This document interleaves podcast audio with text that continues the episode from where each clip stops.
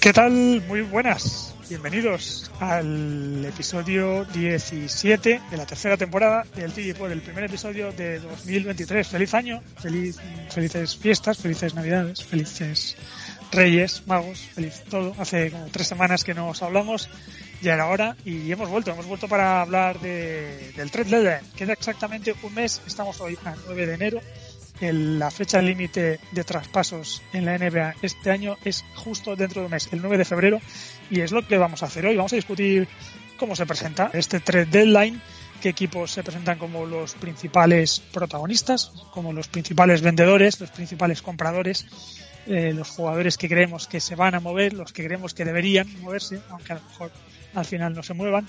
Y es lo que vamos a hacer y vamos a discutir todo eso a falta de exactamente un mes para la fecha límite de traspasos de la NBA. Están conmigo Lorenzo y Álvaro. Yo soy Nacho y vamos a abrir con un datito, un datito inútil que va sobre tiros libres, el dato inútil de hoy.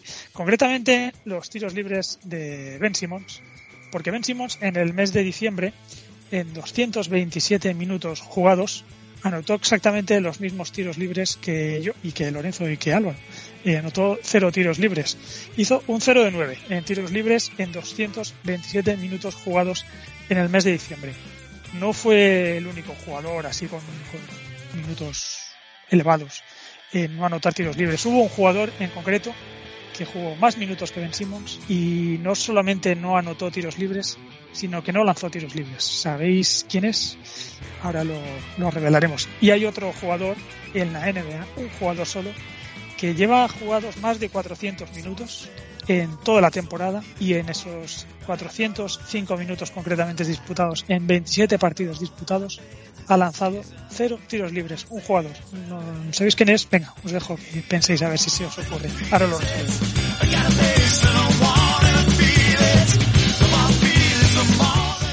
¿Qué tal, Lorenzo Álvaro? ¿Cómo estamos? ¿Qué tal? ¿Cómo estamos? Feliz año. Hola, muy buenas Felices a todos. de regresar. Sí, sí. A ver, eh, parece una pregunta un poco trampa, ¿no? Lo, del mes de diciembre no sé si será PG Tucker. Eh, no, no, o sea, eh, tienen el mérito estos jugadores de haber anotado y haber lanzado incluso menos tiros libres que PG Tucker. Tucker lanzó tiros libres y anotó tiros libres en el mes de diciembre. hay, hay, un jugador que, que, si, lo piensas, dices, si es que es verdad, si es que no tira tiros libres, y es Al Horford. Al Horford no lanzó ni un solo tiro libre en el mes de diciembre, en 267 minutos, 0 de 0. Hay otro jugador que se quedó a cero también, que es Royce O'Neill, que, pero que hizo un 0 de 4, falló los cuatro tiros libres que lanzó. Pero luego tenemos otro jugador que lo supera a todos ellos y que en 405 minutos jugados a lo largo de toda la temporada es un jugador de Atlanta Hawks que lleva cero tiros libres lanzados, lleva 122 tiros de campo, y cero tiros libres lanzados, que es Justin Holiday. No ha lanzado todavía un tiro libre en 27 partidos el colega Justin Holiday. Eh, sobre Ben Simmons, en los últimos 15 partidos lleva un 7,7% en tiros libres, un 1 de 13 en tiros libres vencimos, está empezando a ser un problema el tema, de nuevo, está volviendo a ser un problema eh, el de los tiros libres eh, y, la, y la agresividad de vencimos de cada lado. Está en un 19,46 para la temporada, un 41,3%, no es el peor tiro del año. Ahí, el otro día nuestro fiel oyente Alex y buen amigo, gran amigo, me decía, oye, ¿tú sabes que Stephen Adams está en un 33% en tiros libres este año? Pues no lo sabía, mira, 33% de Stephen Adams, peor incluso que, Ben Simmons. En fin, dato inútil. Era difícil, ¿eh? Para empezar el año te, has pasado un poquito. Sí, sí, sí. Iba, iba, a hacer, iba a hacer un tipo trivial. Decía, a ver, ¿quién, ¿quién ha metido menos tiros libres en diciembre? ¿Ben Simmons o, o Jonathan Isaac? Pero al final me ha salido otra cosa. Eh, venga, va. Vamos a hablar del trade deadline.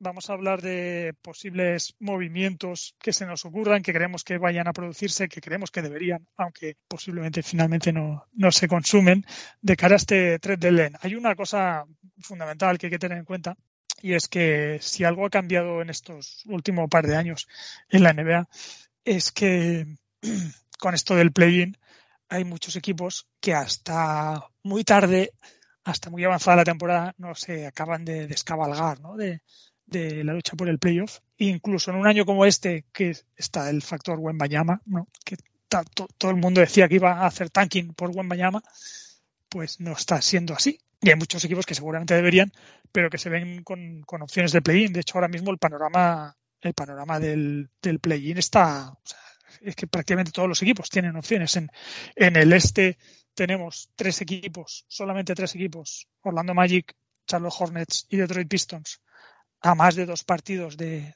posiciones de play-in, y en el oeste solamente hay dos, San Antonio Spurs y Houston Rockets. El resto de equipos están, nada, están con opciones intactas de play-in y, por supuesto, de, de playoff. Por tanto, eso lo complica, lo complica bastante a la hora de, prever cómo, cómo, va a ser. ¿Por qué? Porque no hay vendedores, no hay vendedores. Álvaro nos ha hecho aquí un, nos ha clasificado los equipos por compradores, vendedores, y, es que casi no hay vendedores. Ha, puesto 10 equipos. Lo que hemos hecho es, hemos hecho el, ejercicio siguiente. Hemos, em, bueno, Álvaro lo ha hecho. Ha etiquetado a los 30 equipos de la NBA como compradores o como vendedores y dentro de esas dos categorías eh, los ha graduado entre compradores, vendedores agresivos, neutros o ocasionales. Eh, ocasionales son aquellos que si surge una gran ocasión, si reciben una oferta que no van a poder rechazar, se moverán. Si no, nada. Los agresivos son los que proactivamente van a intentar, pues en el caso de los compradores, mejorar su, plantilla a corto plazo y en el caso de los vendedores, eh, deshacerse de jugadores eh, atractivos, de jugadores con, potencial de mejorar a otros equipos. Y los neutros son los que están en medio, los que se van a mover en el mercado, pero que no van a ser especialmente agresivos y que no van a ser especialmente pasivos tampoco como otros. Y dentro de eso, de esa clasificación que ha hecho Álvaro, surgen 10 vendedores. Y algunos de ellos me parece discutible. Te los cuento, Lorenzo, y tú me dices si los ves bien, los que aparecen como vendedores eh, según Álvaro. Bueno, lo que nos lo explique Álvaro. ¿Qué vendedores eh, agresivos, y hay solamente uno, has elegido, Álvaro? Pues he elegido a Charlotte. Yo creo que Charlotte es el equipo que más motivos tiene para, intentar sacar algo por el, por el poco material que tiene disponible de cara a, competir este año. ¿Y ese algo, qué, qué nombres son los que pueden pues hombre, cierto, cierto potencial ahí. Sí, pues yo creo que el que más, eh, más suena es, es PJ Washington, porque además en teoría le han ofrecido una renovación que ha rechazado. Y bueno, luego está el, nombre de Hayward, que siempre está la duda de las lesiones, y un poco más, que yo creo que seguramente será la pieza que más valor tenga, pero que también ellos tampoco tengan muchas ganas de soltar, será Terry Rossier. Ese es el único equipo de los 30 de la NBA que aparece en la lista de Álvaro como vendedor agresivo, es decir, un vendedor de los que, de los que van a buscar salida a sus, a sus jugadores. Luego tienes unos cuantos vendedores eh, neutros, es decir, que aparecen, se presentan como vendedores en el mercado y has elegido a, varios que, igual son discutibles, ¿eh? que a lo mejor nosotros pensamos que deberían, pero que no tengo nada claro que ellos se consideren a sí mismos como vendedores, que son Chicago Bulls, Utah Jazz, Oklahoma City Thunder, Washington Wizards, San Antonio Spurs, Detroit Pistons y Houston Rockets. Lorenzo, ¿te llama la atención a alguno de estos siete equipos que Álvaro considera vendedores neutros, es decir, que se presentan como vendedores en este mercado? Hombre, yo creo que es que me cuesta un poco eh, identificar el matiz entre vendedor, neutro, ocasional, te os lo vería diciendo. Es que realmente, claro, hay equipos que aparecen aquí como compradores, luego los veremos, que van a comprar y van a vender y están sonando nombres muy potentes en los rumores. Y en concreto. Sí, sí, aquí, la, distinción es la de reforzarse, básicamente. Es la, de, la, de, buscar jugadores o buscar activos de futuro. Es, la distinción entre. Evidentemente, quien compra va, a vender y quien vende va a comprar. ¿no? Eso está claro, eso es como funciona la NBA. No puedes recibir nada a, cambio, no puedes recibir algo a cambio de nada. Pero bueno, por ejemplo, hablando de estos vendedores neutros que, están clasificados aquí, por ejemplo, Chicago. Chicago, bueno, eh, todavía nos queda un poco aclarar su, su, su, futuro porque han tenido una semana, alguna semana un poquito mejor que, el desastre de temporada que venían haciendo. pero en Chicago los, los nombres que suenan son prácticamente todo el equipo. eh, Chicago, de aparte, no solo todo el equipo, sino jugadores que estaban llamados a ser prácticamente la bandera del equipo eh, eh este verano. Mm. Entonces, eh, me parece que es un. Tiene posibilidades de ser vendedor agresivo en las próximas semanas, más que vendedor neutro. Porque si Chicago se pone a vender, yo creo que va va a tirar por la reconstrucción. Entonces no va a ser un, vendedor neutro, no me, no me, parece posible. Eh, y, un, poco una situación similar es la de Washington. los Washington Wizards, claro. Eh, ah. están, se está rumoreando, no sé, hay rumores sobre Bradley Bill, sobre Porzingis, sobre Kuzma, por supuesto. Kuzma está en la, en la palestra, sobre Hachimura, que yo creo que lo han, eh, lo han intentado traspasar en, en alguna ocasión. En fin, eh, me parece que son dos, dos claros ejemplos que, que, son tirando más a vendedor agresivo que a vendedor neutro. Me parece que si ellos se ponen a, a vender, van a, van a, van a, van a, limpiar la casa bastante. Y luego, pues no. Que nos, que nos, que nos explique Álvaro el, el, matiz, por qué los ha colocado aquí, sobre todo a estos dos, Chicago Bulls, Washington Wizards, también los Utah Jazz no es, no es muy diferente la situación, ¿no? porque más o menos, además en la clasificación están muy similares. Son, Es un equipo que, que a lo mejor al, revés, que los Chicago Bulls están por encima de donde esperábamos, pero al final no es demasiado diferente. ¿Por qué los has colocado aquí? Pues porque creo que no van a, que en realidad van a ser equipos que se van a mover poquísimo. Porque no me lo termino de creer, no me termino de creer que, que vayan a descolgarse 100% del play-in y vayan a dejar de intentarlo. Eh, otra cosa, eh, si me preguntas lo que yo haría, yo creo que en el, el tercer partido de, de, de, los Wizards hubiese, hubiese empezado a, despedir gente, cortar jugadores y cosas así, pero a vender todo lo posible. Bueno, si alguien, si alguien cuela, si alguien viene por Porzingis, pues por lo que sea, o sea, lo que sea, le das le da cualquier cosa y que se, que se lo lleve, con lo que te den. Pero yo creo que ellos no lo van a hacer. Creo que ni Chicago ni Washington lo van a hacer. Y Utah eh, creo que Ainge va, a tratar de sangrar a muerte a quien sea. O sea, creo que no va a tener ningún. Eh, no vamos a ver movimientos de, poca monta con prácticamente ningún jugador de, Utah. Por eso los he puesto neutros, aunque yo creo que deberían ser agresivos, pero creo que no lo van a, no lo van a ser. Y, luego tenemos como vendedores ocasionales, que es lo que decía antes, son estos equipos que, que, que no se van a mover salvo oferta excepcionalmente buena eh, que son, aparecen en tu clasificación, Álvaro, Indiana Pacers y Toronto Raptors, que son dos equipos también radicalmente diferentes en cuanto que uno está muy por encima de lo esperado, el otro está por debajo, uno inicia un proyecto, el otro casi tiene empieza a tener pinta de final lo de Toronto no sé cómo no, sé cómo lo, lo, valoras tú pero tienen bastante mala pinta últimamente Toronto Raptors como, como propuesta me refiero y, y es difícil es difícil leer hacia dónde puede dirigirse eh, Toronto. ¿Por, qué los, ¿Por los colocas aquí a Indiana? a, ver, yo a Indiana porque creo que, con la temporada que están haciendo no van a mover nada salvo que reciban una oferta muy buena. Hmm. Eh, en Indiana creo que no, le va a merecer la pena bajarse de esos de esa pelea por el playoff directo para pues eso para recibir poca cosa. Y con, y con Toronto pues es que creo que realmente o sea, Ujiri no es que no, no le veo vendiendo nada barato, la verdad. No creo, no, no, no es el tipo de general manager que creo que vaya a hacer un movimiento en el que en el que dé una pieza de cierto valor, porque en realidad es que aquí lo que se puede mover son la mayoría piezas de bastante valor y, no veo que, lo vayan a vender barato. Ni uno, o sea, Indiana por no, porque tiene una buena situación de temporada y Toronto porque, bueno, pues para, para modificar ya lo que tengan que hacer pueden esperar, yo creo que al verano sin, sin demasiada prisa. Yo aquí en estos dos equipos voy a hacer un, comentario. Primero, Toronto, eh, yo tengo dudas y me van a quedar todavía dudas de que, de que vaya a ser vendedor o incluso comprador. No sé si se va a reforzar o van a intentar un movimiento que cambie un poco la, estructura que, venían utilizando la plantilla, este experimento de desimposiciones que, que lo habíamos comentado tanto. Eh, no les está funcionando de momento pero le, veía el otro día que eh, a estas alturas de la temporada, el año pasado, más o menos tenían las mismas victorias y derrotas, o sea, más o menos tenían un, balance parecido.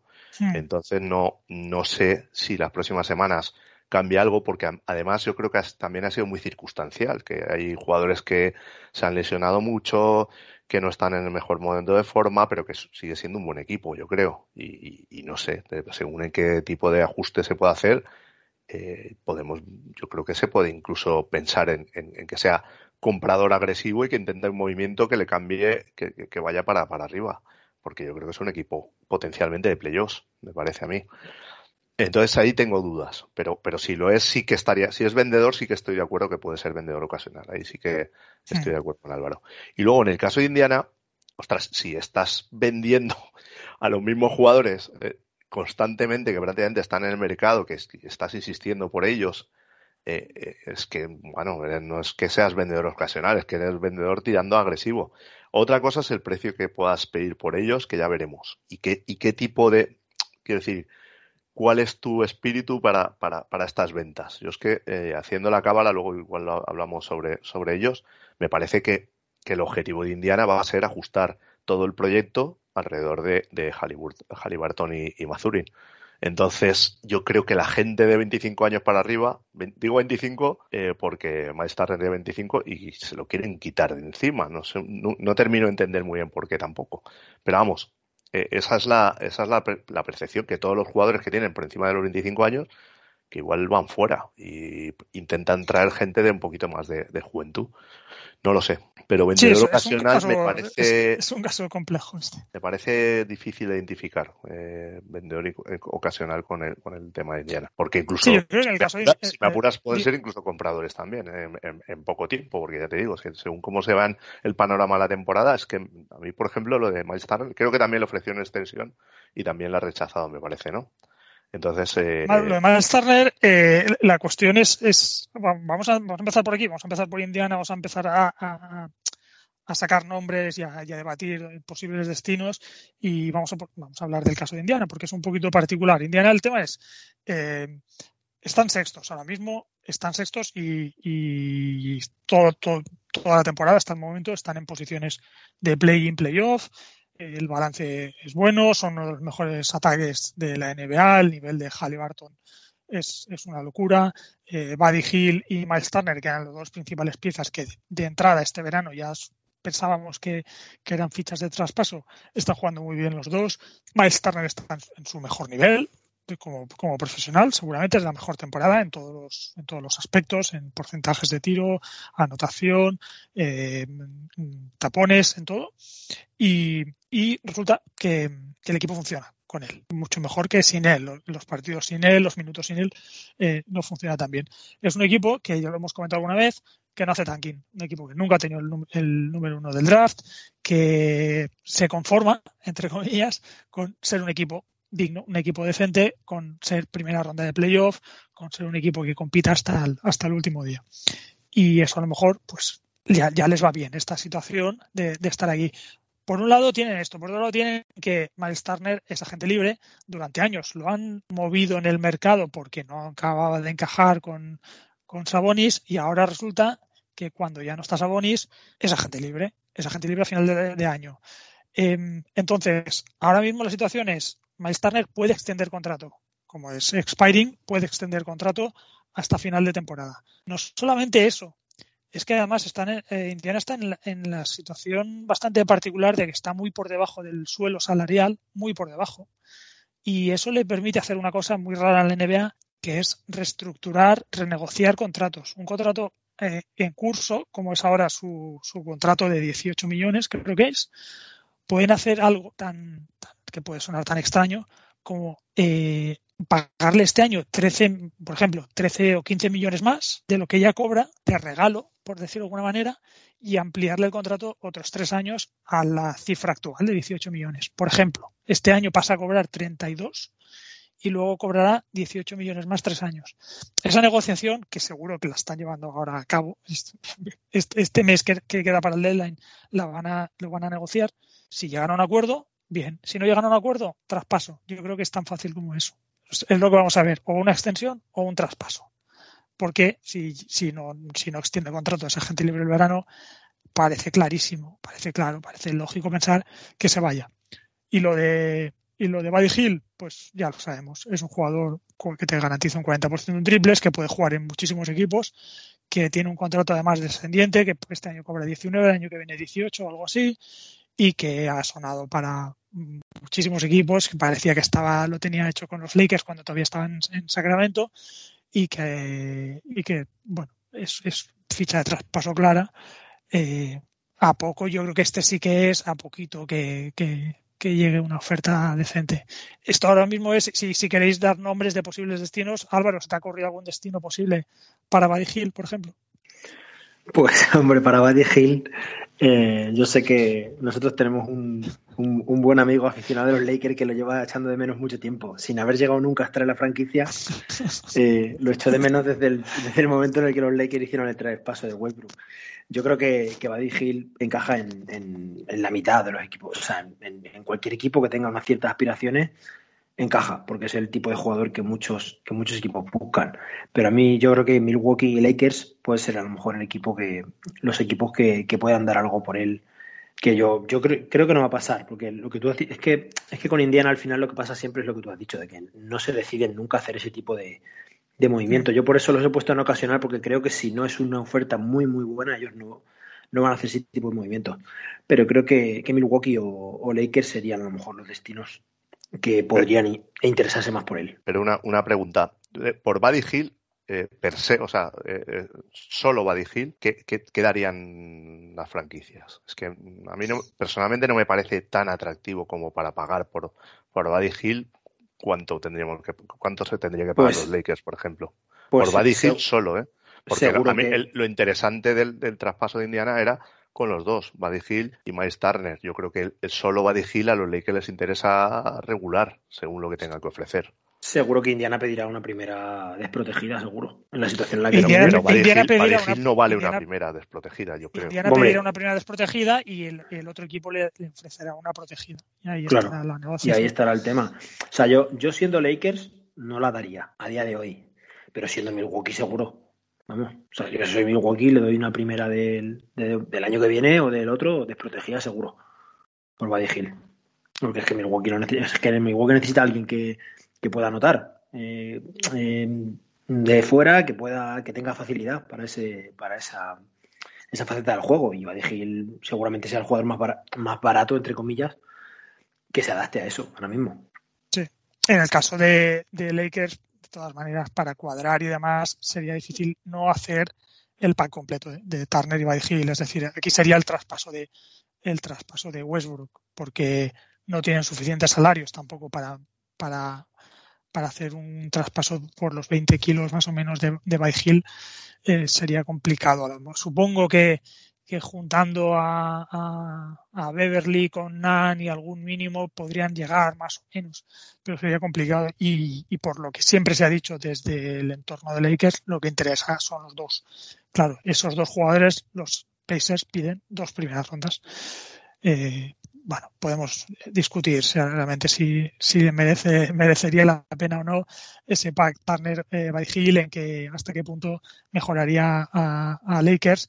Está claro que Turner es un jugador que, que, tiene muchísima salida también, un jugador que te aporta defensa interior y te aporta algo de tiro eh, a, este, a este nivel es un jugador que creo que me ponías tú, Álvaro, me ponías a, Nets o Pelicans, ¿no? Me ponías entre, entre otras opciones para Miles Turner. Sí, sí, claro, Nets. Eh, bueno, en Pelicans yo creo que encajaría muy bien. Si Zion realmente no está, no vuelve a la lesión y no hay nada raro ahí, yo creo que en Pelicans encajaría muy bien. Memphis también para mí sería un sitio bastante bueno para él.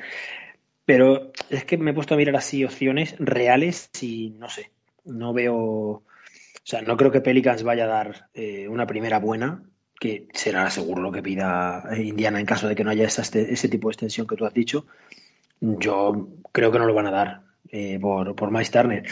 Pero sí, yo creo que Pelicans sería, o bueno, y Brooklyn, Brooklyn tiene menos, tiene menos cosas que dar por él, pero Brooklyn yo creo que si, si se le presenta la oportunidad seguro que sí que apuraría, apuraría mucho por Miles Turner.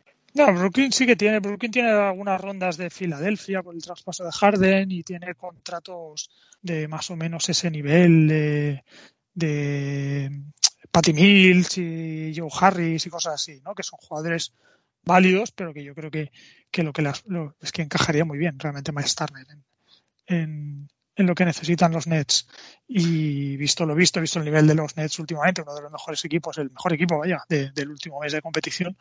Pues, sí, eh, sí tú, lo tenías, tú, lo tenías, como comprador agresivo, además. Sí, sí, también está haciendo un papelón ahora Claxton. ¿no? Claxton últimamente está haciendo un papelón, pero bueno, claro, sabemos que es un tío que no lanza más de un metro y medio de canasta.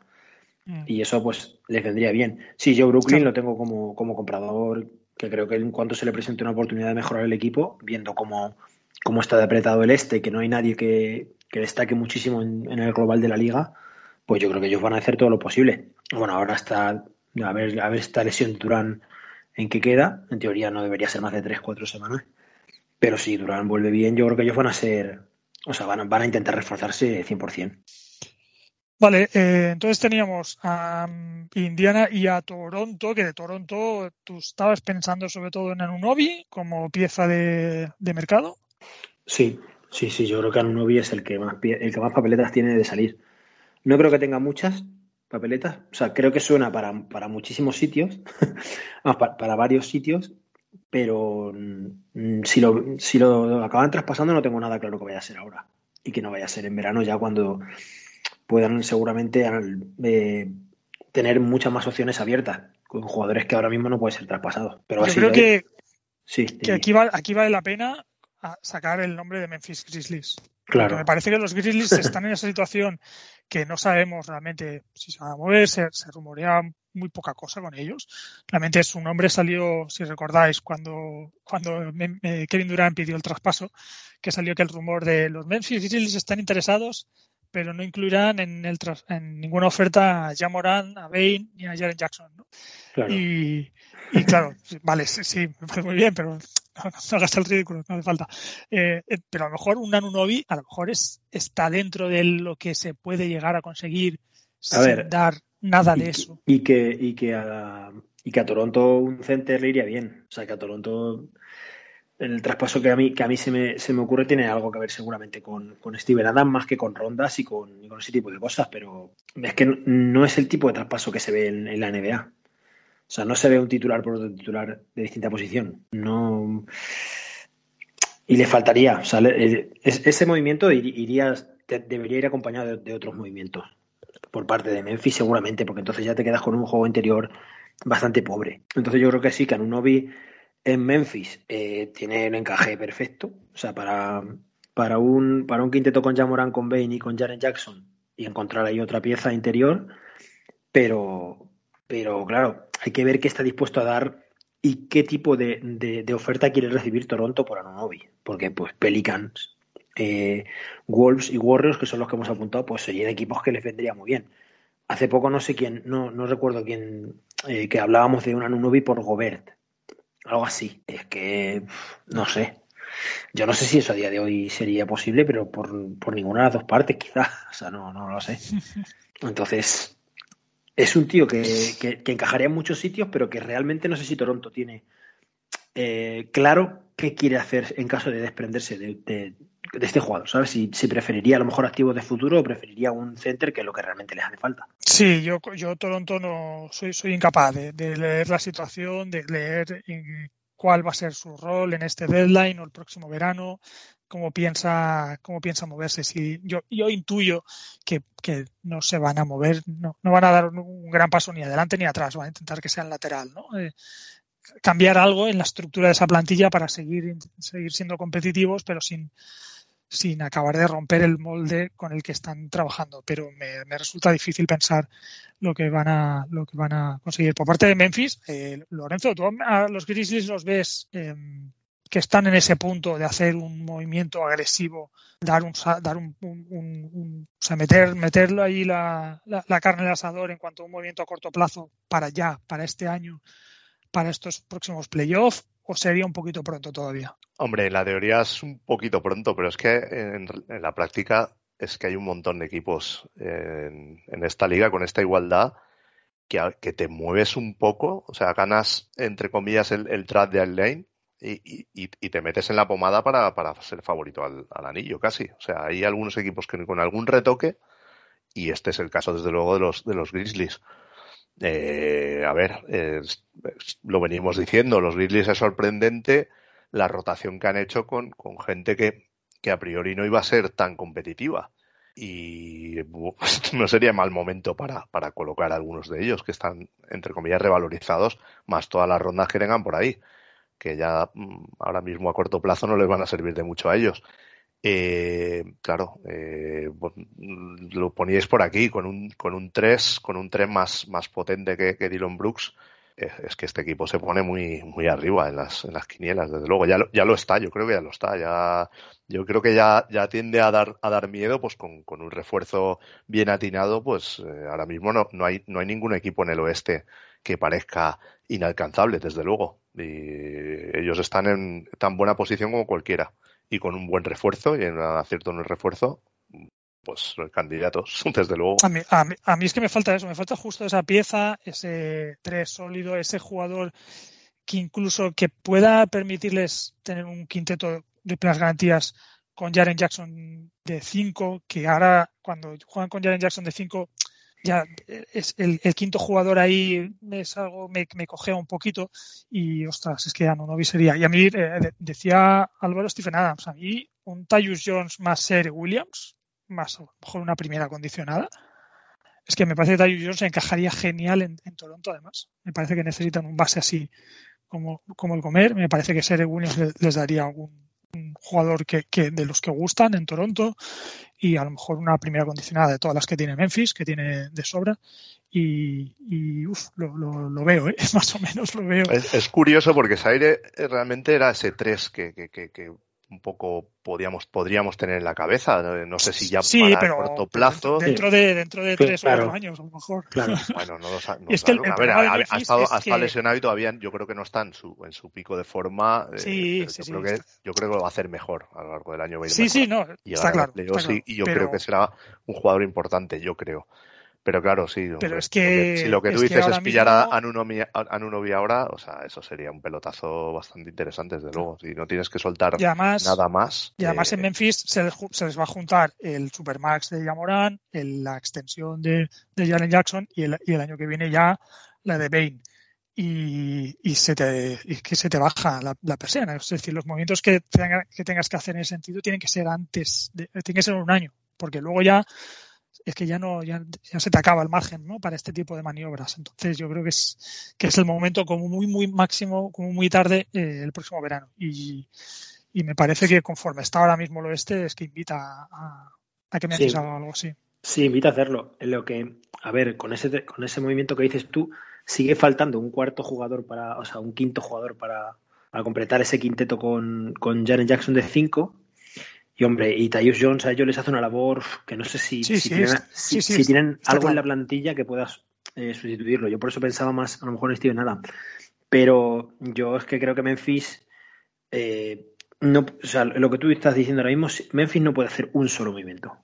Yo creo que Memphis tiene que, si hace, si se mueve, tiene que ser moverse para, o sea, de verdad. No traerte a un Obi perdiendo a Tyus Jones y rondas y tal, y quedarte, seguir quedándote con un eh, quinteto que no puede jugar en playoff, porque al final Steven Adams no te puede jugar los últimos minutos de los partidos de playoff, claro. Eh, es, un error. Entonces yo, yo, yo, el nombre que tengo para Memphis es, Vanderbilt. Es el nombre que tengo para... O sea, yo creo que sería el tío ideal para acompañar a ese quinteto que acabamos de decir.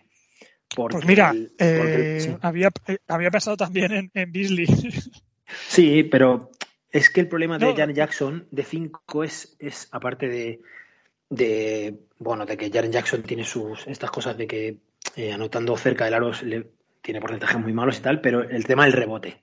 O sea, Jaren Jackson es un desastre en el rebote y Vanderbilt es uno de los mejores reboteadores de, de la liga. O sea, por esa parte, y tema defensa, ya es un tío que al que no puedes dejar tirar completamente solo, porque ya está metiendo triples.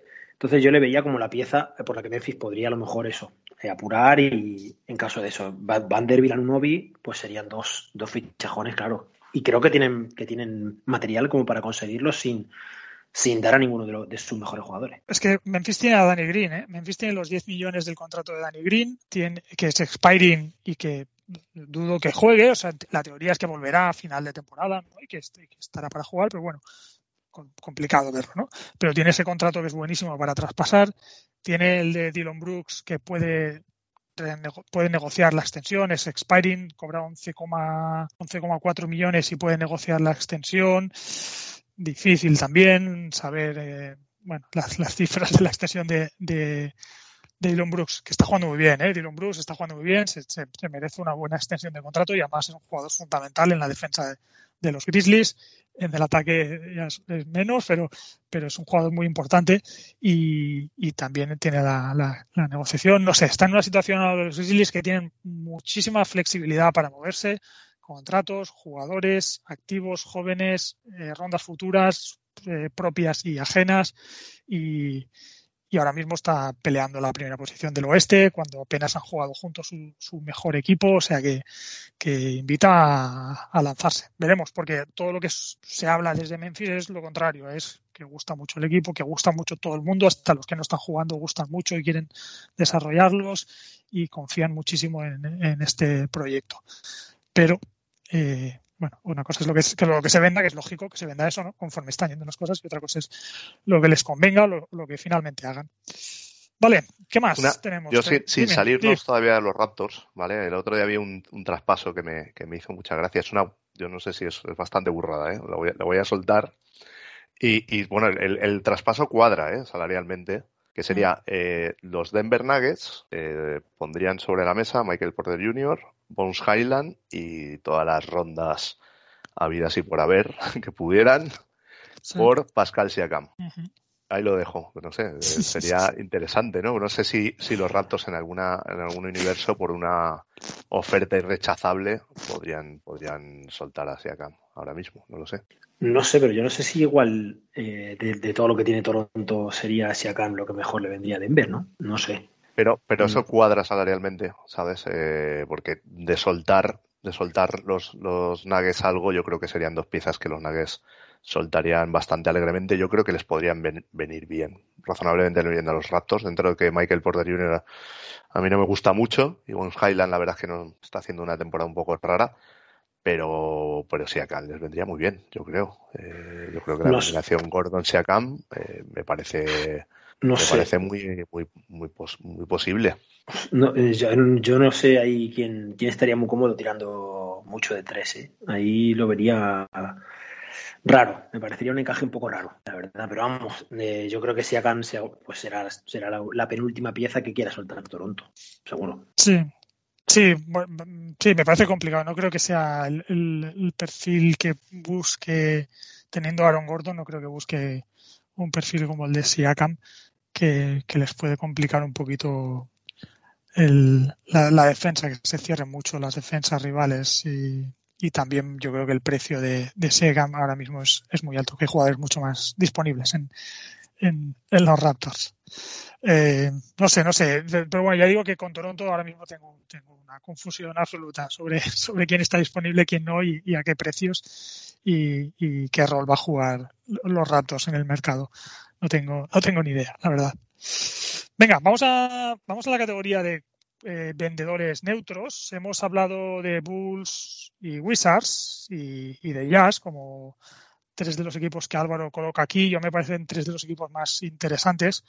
Los podemos hacer en, conjunto. Bueno, de los Jazz ya hemos hablado un poquito. De los Jazz hemos hablado de, de Malik Beasley y de Vanderbilt. Hay más piezas. Los Jazz están repletos de, piezas, muchas de las cuales asumíamos que no iban a empezar el año. Luego cuando empezara el año dijimos, bueno, pero durarán poco. Y ahora estamos pensando si, si realmente las Ainge las traspasará o no. Tienen a, a Vanderbilt y Beasley, como hemos dicho, pero tienen también a Mike Conley, cobrando 20 y algo, 20 tantos millones. Dicen que, no lo quieren traspasar. Hay varios equipos que, han, que se han mostrado interesados. Se ha hablado de, Minnesota, por ejemplo, es un equipo que agradecería ¿no? un base. Estamos de acuerdo que Minnesota agradecería tener un base como, como Conley. Eh, tienen a Colin Sexton, eh, tienen a mm, Jordan Clarkson, que parece ser que es casi intransferible, que gusta mucho en la franquicia, el propietario está enamorado de, de Clarkson y parece que no, que, no se va a mover. Tiene a Olinik, que es un jugador que también encaja bien por este perfil de interior que puede tirar, que puede pasar. A, mí me parece que encajaría muy bien en, los Warriors, por ejemplo, sin ir más lejos. Eh, y luego tienen otros veteranos, algún veterano más como Rudy Gay, por ejemplo. que bueno, que eso ya me parece que ahora mismo el valor de Rudy Gay es, es mínimo. ¿Alguna pieza aquí que os encaje, que creáis que se va a mover, que se debería mover de estos nombres, más allá de lo ya de, Yo es que prácticamente todos. Claro, prácticamente todos. Y además, si puedes, si puedes, no sé, en un momento dado, si llega una buena oferta por Marcanen o por cualquiera, por Vanderbilt, que le decía Álvaro hace un momento, pues Wesley, por supuesto. Eh, yo creo que, que, son jugadores que se han revalorizado y que ahora mismo, pues, eh, desde el punto de vista vendedor, es buen momento para vender. Eh, son jugadores que ahora mismo tienen un, un alto valor teórico. ¿O, por, por Weisman lo ves? Olimni por Weisman. hombre, me, me, cuesta, me cuesta un poquito realmente. Por parte, eh, por, porque, parte. Por parte de los Warriors, eh, es que yo creo que los Warriors todavía, quiero decir, todavía le, le, quieren dar a Weisman cierto valor porque han invertido mucho. Eh, no sé si de manera equivocada, probablemente, probablemente equivocada. Pero vamos, que me da la sensación de que si sale Weisman al mercado, igual tienes alguna oferta mejor que Olinik. Aunque Olinik es lo que tú dices, en, en Warriors yo creo que encajaría como un guante. Eh, bueno, es un tío listo, tiene tiro, tiene pase, defensa, rocoso, tiene oficio. Eh, realmente es lo que, lo que buscarían los Warriors, realmente, con un traspaso de Weisman. Es, bastante cerdo, encajaría bien en, en los Warriors, yo creo. Es bastante cerdo. Es bastante cerdo, pero los Warriors así cerdete como mucho, Damon Green, un poco, a veces, a veces. ¿eh? Eh, el, resto son, el... resto son artistas, Álvaro, que tú el reconocer el arte. A ver, de, de, de, todo lo que ha dicho Nacho, lo que, me, lo que me ha dejado un poco a cuadros es que, es que eh, al propietario de Utah, de Utah Jazz, no de Miami Heat, sino de Utah Jazz, le encanta Jordan Clarkson. No sé si es el, mismo, es el mismo propietario que. O sea, ¿es nuevo el propietario o es.? O no sé, no, no entiendo sí, nada. Sí, sí, sí. Es nuevo, ah, vale. Claro, entonces, vale, vale. Entonces, sí, sí, porque, porque todo lo que ha sido Utah en, su historia como franquicia, yo creo que es el, el, el anti-Jordan Clarkson. De, o sea, sería lo opuesto completamente. Sucesor natural de Stockton, ¿no? Sí, sí, sí, claro. O sea, es, esa sobriedad hecha, hecha jugador de baloncesto. Yo creo que de aquí debería salir cualquiera con una oferta decente. Esa es, lo que, esa es mi opinión. Pero es que Ainge eh, en Boston ya no lo hizo así.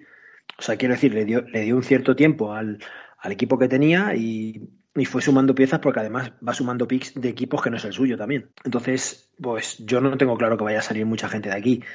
Pero a mí, justa, yo justamente en el que más pensaba para salir relativamente fácil era, era en Clarkson.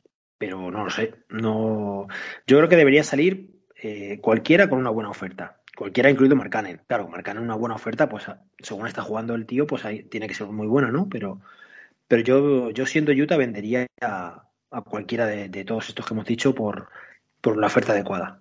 A, Bogdanovich lo, traspasó por Olinik, ¿eh? Por Olinik y, ya.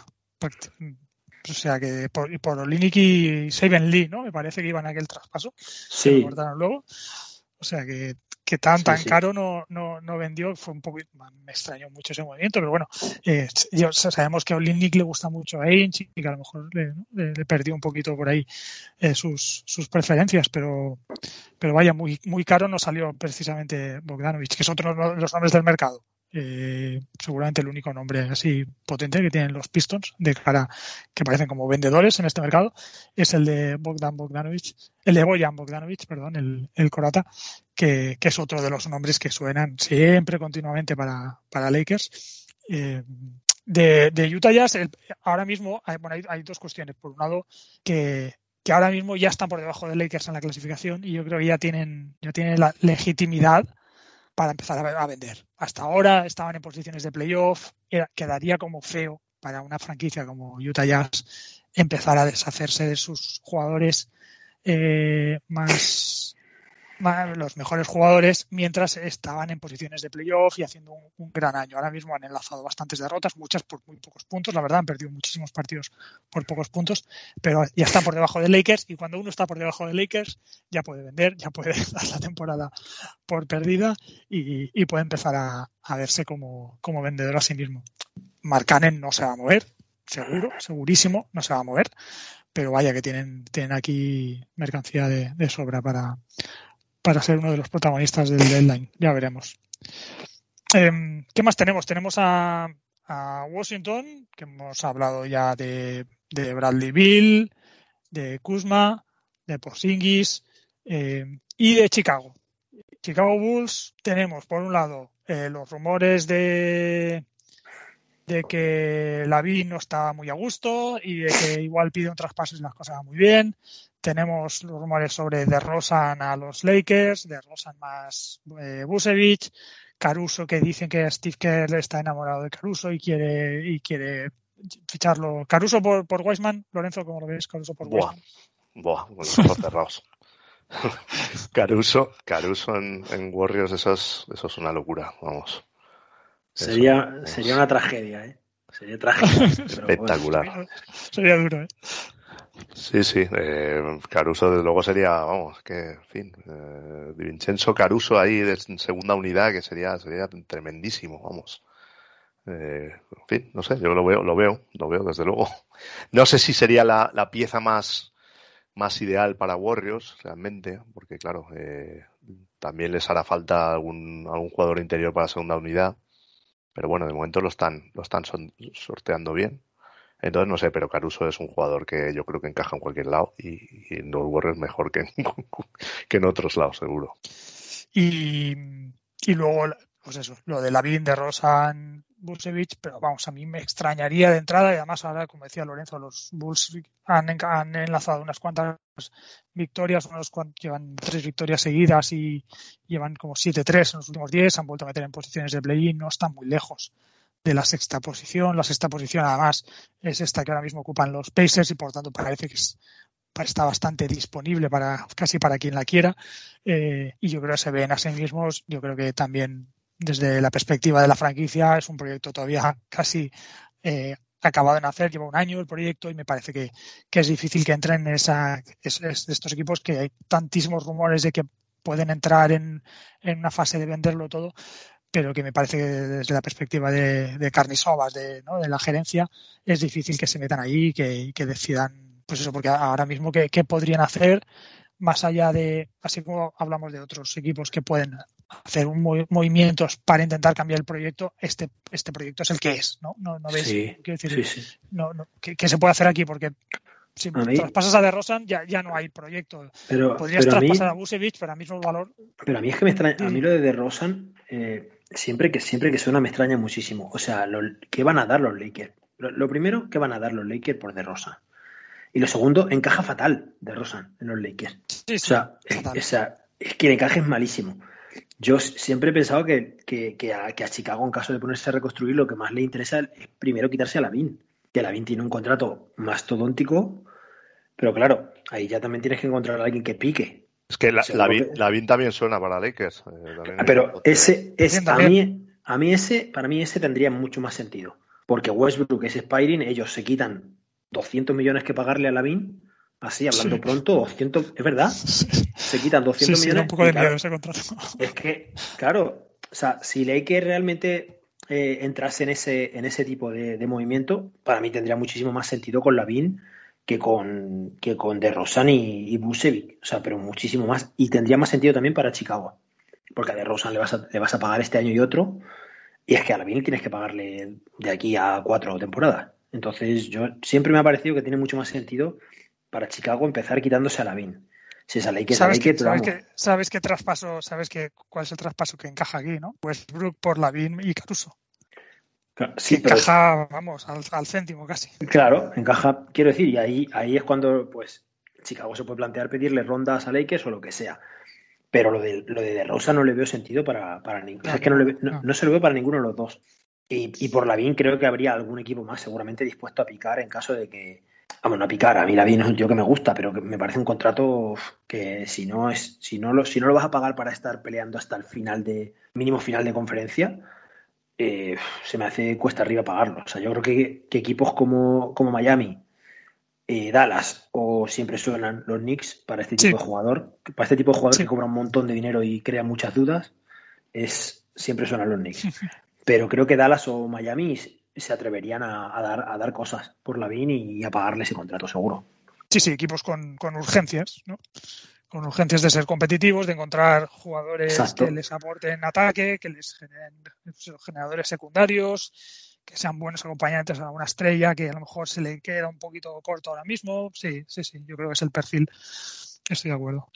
Vale, ¿qué más tenemos? Mm, tenemos a en esta categoría de vendedores neutros tenemos también a Spurs y a Rockets. De los Spurs, ¿qué veis? Porque de los Spurs se habla de Jacob Poetel, pero, pero también es un equipo que tiende a, no moverse, que tiende a... Hizo el año pasado el traspaso aquel de Derry White con los Celtics y que de hecho ha inaugurado el, eh, los traspasos de la temporada, recibiendo a Noah Bonley también de Boston, un traspaso muy pequeñito para, para bajar algo de impuesto de lujo de, los, de los Celtics. Eh, es traspaso de, de Poetel porque es otro nombre de los que ha sonado muchísimo y que, bueno, que es un jugador que puede encajar bien en algunos sitios, pero que también tiene sus limitaciones, ¿no? Es un jugador que, que, no tiene nada de rango tiro, que además no es, malo con los tiros libres, que es un jugador que defiende muy bien el aro, pero lejos del aro ya no, tanto, y entonces el valor en playoff es un poquito más limitado. ¿Qué ves para, para Poetel o para los Spurs en general? A ver, yo, yo creo que, que nadie, va, nadie se va a volver loco por Poetel por lo que tú acabas de decir. O sea, eh, puede tener el equipo que lo fiche si es un equipo de playoff con, con, aspiraciones para competir, lo va a fichar como sabiendo que en playoff va a jugar 15 eh, minutos o igual 20 el partido que te lo pueda permitir, pero, pero yo creo que, que a, mí, a mí, Toronto, que es el equipo que más que más me parece que necesita un center de toda la liga, bueno, con, con Charlo. Pero yo Clippers, quizá. Sí, también. Sí, los Clippers también igual les encajaría, pero yo creo que de, de todas las opciones que yo he mirado no he visto nada por lo que yo creo que San Antonio vaya, vaya a traspasar a Poetel, porque eso, porque no es un equipo de los que se mueva alegremente y, yo creo que lo van a, se lo van a quedar, vamos. Eh, Poetel tiene el, problema o la, característica que es expiring, es un jugador que cobra un poquito este año, 9 millones y algo, por tanto no va, no ha firmado extensión porque el contrato que firme este verano será bastante superior a, lo que le pueda, a lo que permitiría una extensión de contrato. Por tanto, vaya donde vaya, o se quede o, firme con otro equipo, va a ser agente libre este verano. Eso también limita un poquito el valor, ¿no? Porque el equipo que lo que traspase por él, si alguien traspasa, sabe que va a ser agente libre sin ninguna garantía de que, de que siga. Es un jugador que ha sonado para Celtics, para Warriors, eh, en Toronto, que la, su vuelta a Toronto también, hay quien habla también de, Lakers, yo no lo veo para nada, me parece que, ahora mismo es, un, un pivot así, no, no tiene ningún sentido Lakers. Eh, bueno, eh, lo de Clippers que decía Lorenzo está bien tirado también. En fin, es, un jugador que, es posible que se mueva, pero como dices, eh, hasta hasta qué punto, pues a lo mejor una primera una primera protegida top 5 o algo así sería lo que pidan los los Spurs con un, con algo de valor añadido, no sé poquito, poquito más creo que, pedirán Spurs, porque tampoco es un jugador que seguramente puedan, puedan extender. Yo creo que él está a gusto, tiene protagonismo, tiene minutos y eso sí, volver a, revisitar, a repensarse el traspaso dentro de, pues a lo mejor dentro de un año con, con nuevo contrato firmado. Eso también lo hemos visto en, en otras ocasiones. Más, eh, más equipos vendedores, eh, los Rockets, y aquí el nombre es el de siempre, que también es un poquito un clásico en todo esto, que es el de Eric Gordon. ¿Dónde va a acabar Eric Gordon? Porque este hombre necesita un cambio de aires. ¿eh? necesita que alguien lo rescate de Houston. ¿Dónde, dónde mandamos a Eric Gordon, Álvaro? Yo a este, a este sí que no me importaría verlo en los Lakers, ¿eh? así por, por poca cosa porque yo imagino que Boston tendrá bastante, uy, Boston, Houston tendrá bastante claro que, que no puede, que, o sea, que, no, que no van a sacar mucho por él, ya con la edad que tiene y con el contrato que tiene. Yo creo que una primera con, muchas restricciones es lo que pueden esperar, porque. Y, creo que debería haber varios equipos dispuestos a dar algo así. Pero claro, no sé si Houston realmente va, va a aceptar eh, a lo mejor tampoco a, eh, a, cambio de él, pero yo, yo creo que, que pretendientes no le, no le tienen que faltar. Lakers o, o Bucks, por ejemplo, yo creo que son dos equipos a los que les iría, iría bastante bien. Yo creo que hablando, hablando de aleros, que, yo creo que es un, es un jugador que, bueno, al menos el concepto que tenemos de él, que claro, esto, en fin, eh, tenemos la memoria de esas series que, hizo con, en la era de, de, Harden y es un jugador que, claro, que se la sabe todas en, en playoffs. Por ejemplo, los Warriors quizás sería una acción barata, intermedia de lo que, claro, Weisman por Eric Gordon, primero que no cuadra y segundo que, que no sé, no sé cómo, encajar eso y desde luego, en fin, no, yo creo que no, deberían soltar mucho los Warriors eh, para, para traerlo, pero, pero sería, sería una buena ubicación. Antes habláis de Pelicans, que sería una, yo creo que un buen, una buena ubicación eh, para reforzar a los Pelicans para, para, para el, modo de ganar ahora, quizá. Siempre pensando que, que, que mantenga cierta cierto físico de antaño, que, eso ahí tenemos dudas de cómo, de cómo eh, los propios backs, yo creo que sería un, jugador. Cajaría muy bien en Milwaukee, sí, cajaría muy bien. No sé si, no sé si pueden cuadrar un traspaso de, estas cifras, que son casi 20 millones, pero con Grayson Allen y algo más a lo mejor llegarían. Eh, no sé los Suns ahora mismo matarían por un jugador como, como Eric Gordon.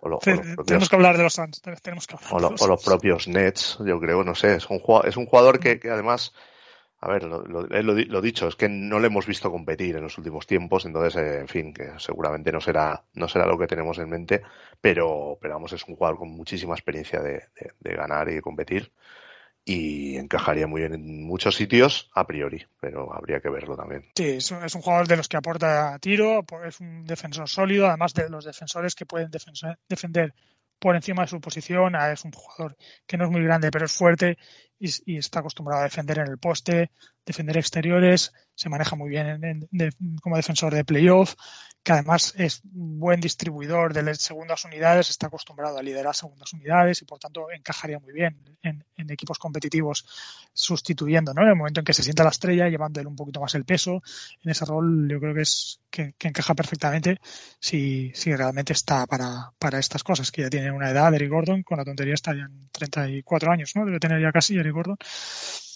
Vale, ¿qué más? Y bueno, y luego teníamos a los Hornets, que lo poníamos, lo ponía Álvaro como único equipo vendedor agresivo, y ya hemos mencionado los, nombres que se presentan en el mercado.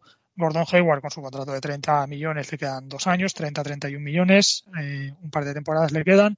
Terry Rossier que cobra 20, 23, 24, 25 millones hasta la 2025-2026 Kelly Ubre, que parecía un jugador que se iba a mover en el deadline, pero se acaba de operar y se va a perder casi toda la temporada, si no toda. Por tanto, se ha complicado eso.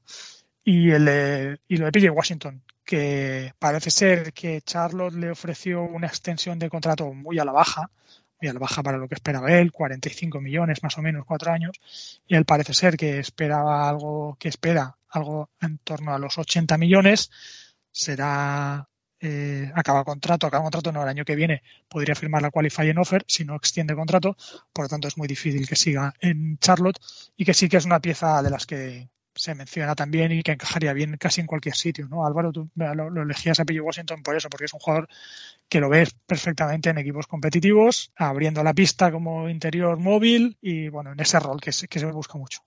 Sí, sí, yo creo que en un rol menor es un tío que puede hacer una, que puede hacer un, buen papel.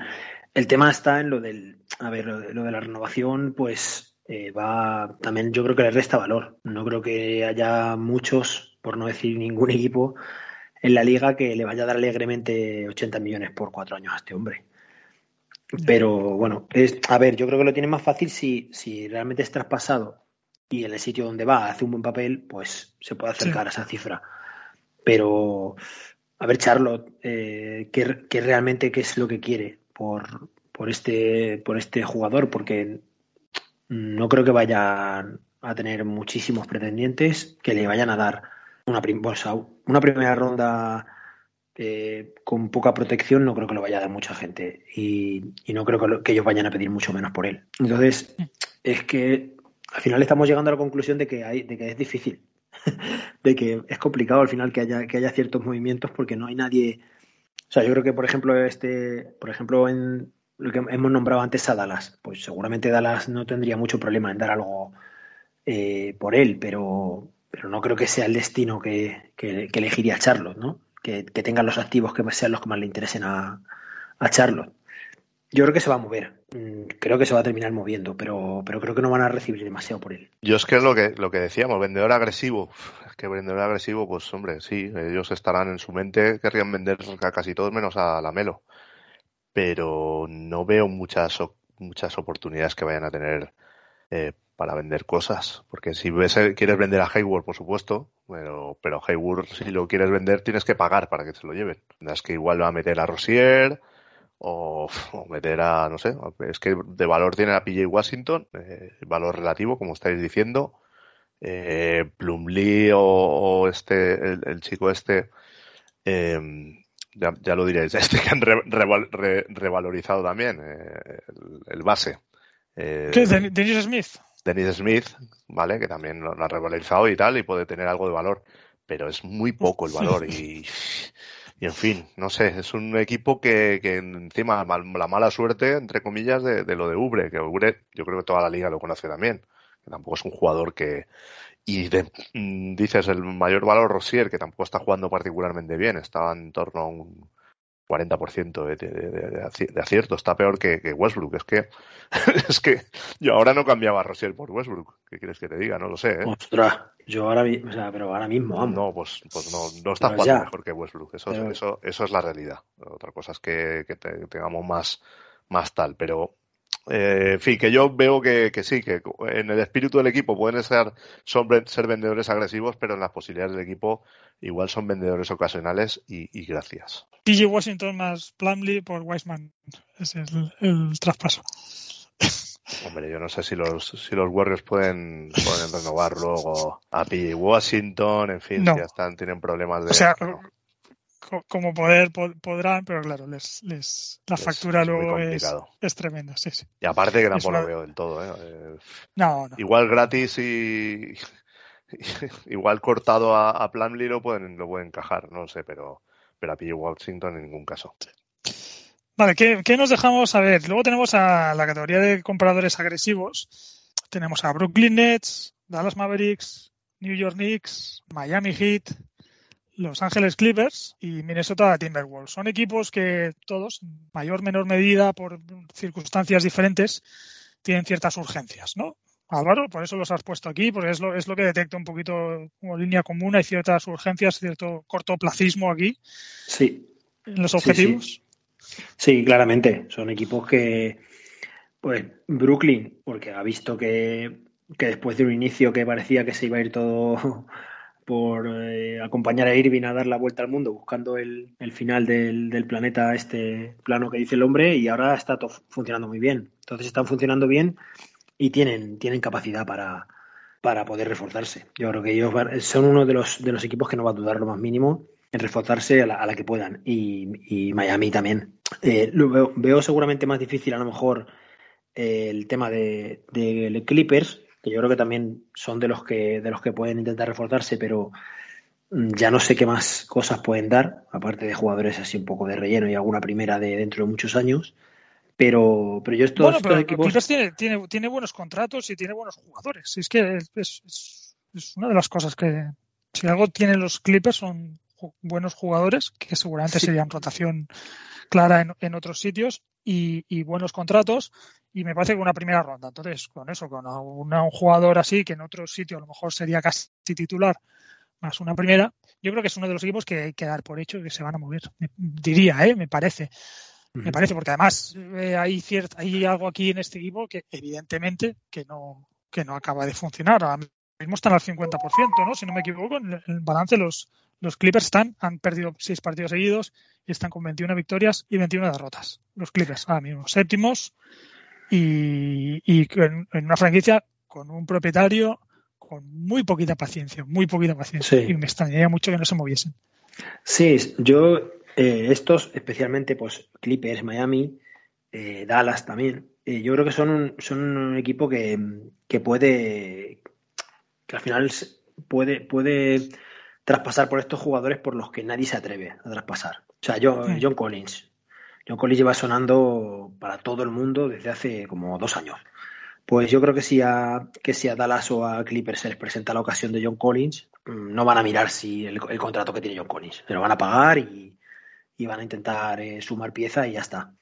Entonces, creo que es, por ejemplo, yo con Dallas he estado mirando y no se me ha ocurrido nada en concreto, pero creo que es un equipo que, a la mínima que pueda se va a mover, seguro. Porque Cuban también es uno de estos que, que sorprende, que muchas veces no sabemos lo que va a hacer y, y a la más mínima se intenta mover Y, y luego está el caso de Minnesota, que creo que querrán moverse, pero no sé si podrán moverse. porque es, el desastre. Eh, de momento, yo creo, bueno, junto con Atlanta, Atlanta y, Minnesota, que han hecho, que hicieron los dos traspasos, dos traspasos carísimos para, para fichar dos piezas y ahora están en una situación muy mala, pues creo que son dos equipos que van a querer traspasar, pero el caso de Minnesota me parece especialmente difícil, eh, salvo que, traspasen a, a Gobert, eh, eh, asumiendo que se han equivocado y que han pagado muchísimo por una pieza que no les va a llevar donde ellos quieren ir. Yo lo de, lo de Minnesota no sé, o sea, no, no sé qué salida tiene.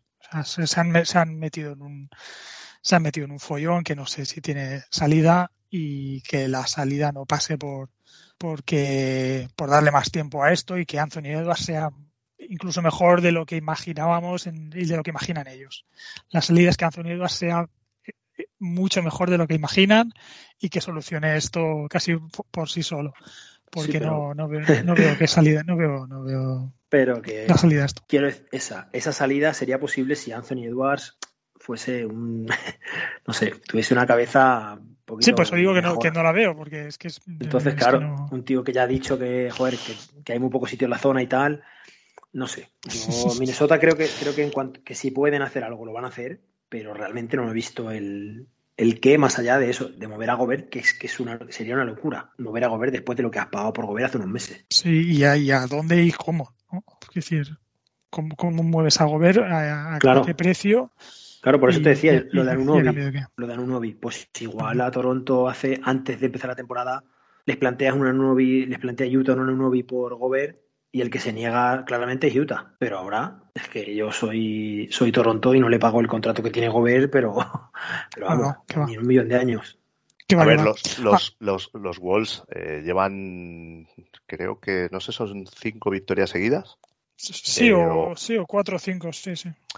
Eh, también están en una situación como equipos que ya hemos hablado, que, que, que, que, vamos a ver si se, al final son compradores menos agresivos, porque bueno, eh, comprador agresivo, pero es que comprador agresivo y se está, los rumores que, he leído yo por ahí es que incluyen a Can Anthony Downs, incluyen a D'Angelo, incluyen a Gobert porque igual no pueden ahora de manera inmediata, no sé, incluyen a nombres muy gordos, o sea, ser comprador y estar incluyendo a dos o tres titulares es un poco contradictorio, me parece a mí.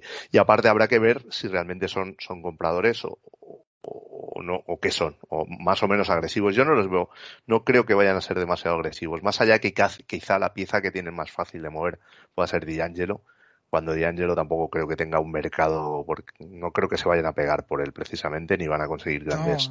grandes cosas por él ahora mismo. La, la, opción con D'Angelo es heredar un contrato más largo de un equipo que quiera porque D'Angelo es expiring.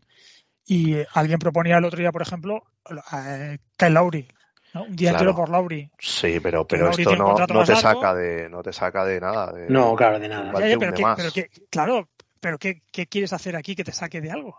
No, no, por eso, por eso digo que no les veo, no les veo como compradores agresivos por ese motivo, que, que ellos igual en espíritu querrían cambiarlo todo, querrían como, como decía Tosak en su día, eh, cambiar toda la plantilla, pero al final acabas jugando con los mismos hijos de Satán de siempre, ¿no? O sea, no sé. Entonces, eh, yo compradores agresivos no los veo porque no tienen demasiada flexibilidad para moverse y además una vez que hicieron el movimiento ese, yo creo que todos lo sabían. Es, es como Lakers, ¿no? Una vez que te metes en el fregado de Westbrook, mucha flexibilidad no vas a tener. No vas a tener. Eh, te encuentras con algo, pero, pero no, no. Entonces, comprador agresivo no les veo demasiado. Lo mismo, Clippers, comprador agresivo. Mm, a ver, piezas pueden mover, ellos sí que tienen piezas. Se dice por ahí que, que, la gente tiene un poco de miedo a Clippers porque, porque sí que pueden poner jugadores relativamente útiles y que, y que igual están en condiciones de poner muchas cosas de, pues eso, muchas, muchas rondas, lo que pueda ser, no sé, pero, pero ¿qué va a traer Clippers? O sea, que Clippers al final los, los, los rumores que se oyen también es un, un, interior más, un interior más que, que, pueda, que tampoco sé muy bien si, si puede ser Collins, que Collins en el espíritu Clipper, así como lo estamos viendo, no sé si les aporta demasiado. Ese sería un gran movimiento y un movimiento que podríamos llamarlo de comprador agresivo pero, pero al mismo tiempo, Atlanta, ¿tú qué le das para convencerte para, para, que, para que Collins... Uf, es que Collins igual, igual te lo vende por una bolsa de pipas, ¿eh? puede ser, puede ser. bueno, hay, no sé. Hay, Clippers podamos pensar que puedan ser eh, compradores agresivos. Miami, Miami, comprador agresivo, lo mismo. Ellos, como desearse agresivos, lo serían, pero exactamente que tiene Miami para dar. Tiene a Lauri. A Lauri vas a tener que pagar para que se lo lleven. Lauri está jugando como horriblemente mal. Eh, ha sido un fracaso para ellos como, como movimiento.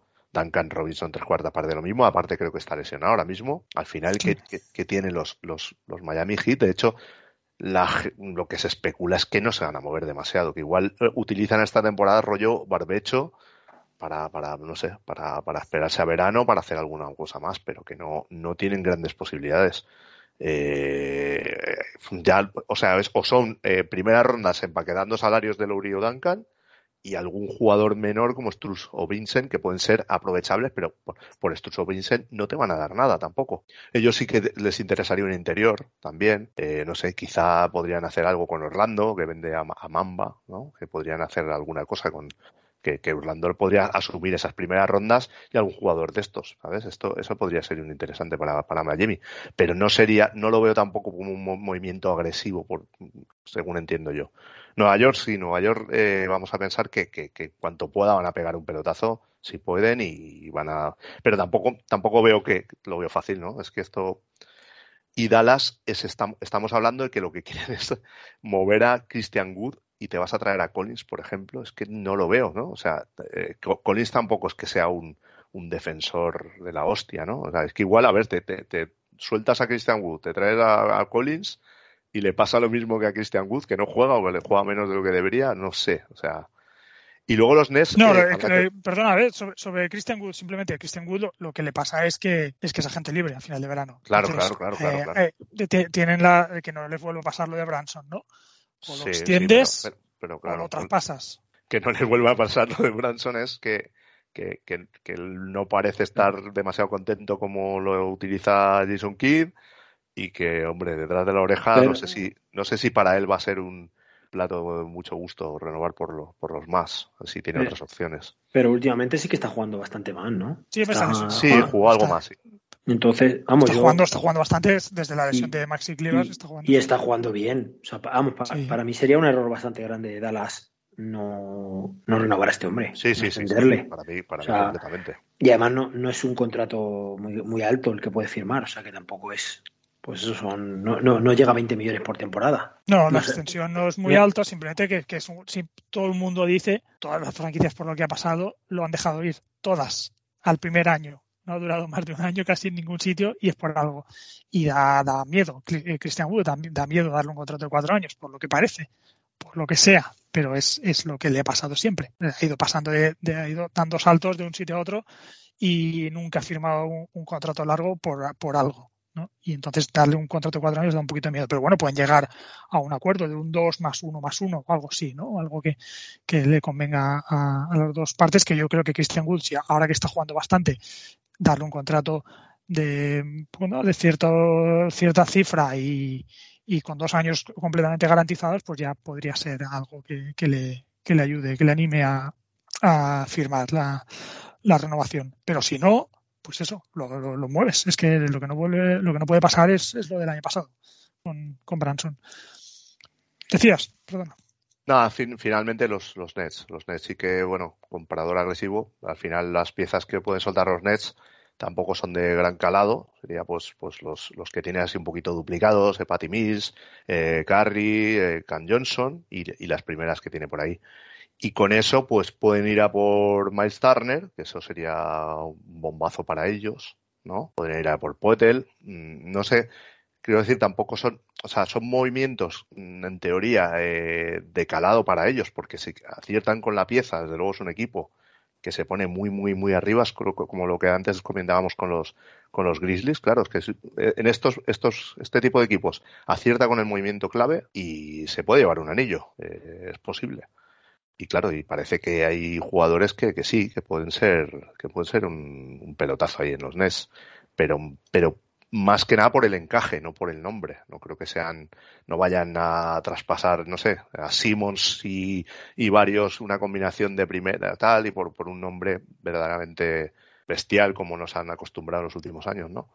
No lo sé. Eh, como comprador agresivo, desde luego, serán agresivos si, si ven la, la ocasión, pero si no, igual no se mueven y terminan muy alto también en, en, en la clasificación. Que por cierto, también leía, igual que hemos dicho antes, que, los Raptors el año pasado por estas alturas tenían similar balance, los Nets el año pasado por estas alturas también tenían similar balance ¿eh? y terminaron como terminaron. Así que bueno, en fin. Eh, sí, claro. Aquí ahora han tenido la, lesión de, de, Durán, que de momento lo van a revaluar, revaluar en, dos semanas y a ver, a ver cuánto, cuánto se pierde, porque luego es una cortada de bola tremenda por ellos, que eran el equipo más en forma de la liga ahora mismo.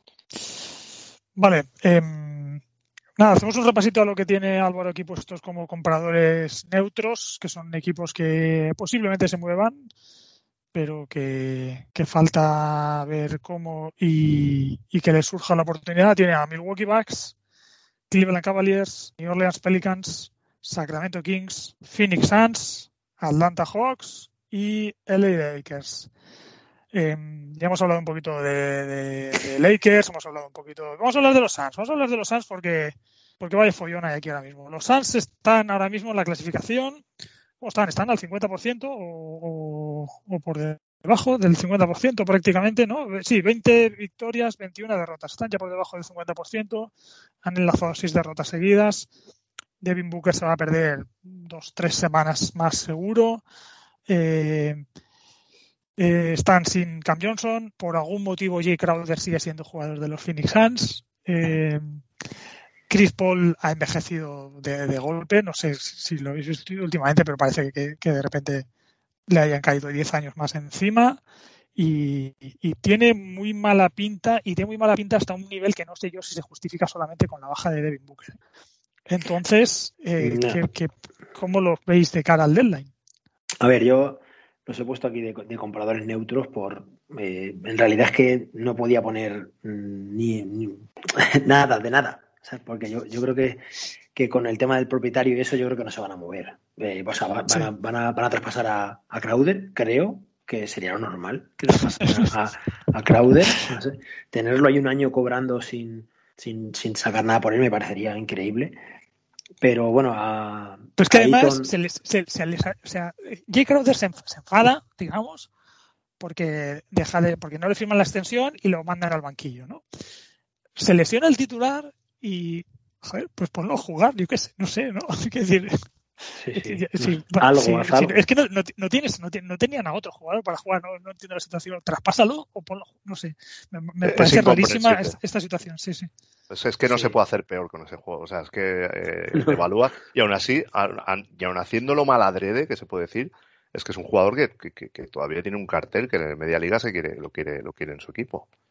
Entonces, Yo entiendo que es difícil, ¿eh? desde fuera, eh, hacer una oferta por Crowder, un jugador que lleva tiempo sin jugar, que además es agente libre, que va a pedirte una extensión de contrato, que, que, que sabes, por, un, por una parte, sabes que, que, que tiene que ser muy barato, ¿no? Porque la situación ahora mismo, ¿qué le ofreces a los Suns tú? Pues, pues muy poca cosa, ¿no? Entonces los Suns a lo mejor por muy poca cosa no quieren traspasarlo. Pero Claro, es que además, además si los ves, los ves que, que, están desesperados por venderlo, pues, pues aún vas a, a, enconarte menos. O sea, y, además seguro que hay muchos equipos esperando que lo corten, con la esperanza de que realmente llega al punto del buyout y ficharlo como, como, jugador de buyout, que son los, los equipos que más interés tienen, pues son los equipos que están en zona de impuesto de lujo, que son equipos que, que aspiran al anillo y donde más o menos encajaría bien J. Crowder, ¿no? Podemos hablar de, de Nets, de, de Bucks y de, y de, un montón de equipos. Miami, por ejemplo, ya, ha dicho que, que, lo quieren exclusivamente cortado. Si no, Como buyout, claro, claro. Sí, pero el, el, tema este de, de, Crowder es una extensión de, lo mal que lo han hecho con, con, casi todo. Con casi todo. O sea, porque lo de Ayton, yo no sé cuándo, cuándo puede salir Ayton eh, ¿cuándo, puede salir traspasado, si ya puede salir o no. Ya, ya, ya. Pero, o sea, no, no puede salir a eh, puede salir, ¿no? puede salir traspasado a cualquier equipo menos Indiana y siempre con su visto bueno. Ah, vale. Vaya donde vaya, tiene que dar el, tiene que dar el ok él este año. A Indiana bajo ningún concepto y a cualquier equipo él con, con, su visto bueno. A partir del verano ya lo pueden mandar donde quieran. Pues eso, que, que, yo los he puesto de compradores neutros, pero tendría que haberles puesto neutros, sin comprador ni vendedor. Porque yo no, no, no, no, creo que vaya a pasar gran cosa aquí. No, no creo que vayan a traspasar a Eaton en este, en este momento de la temporada.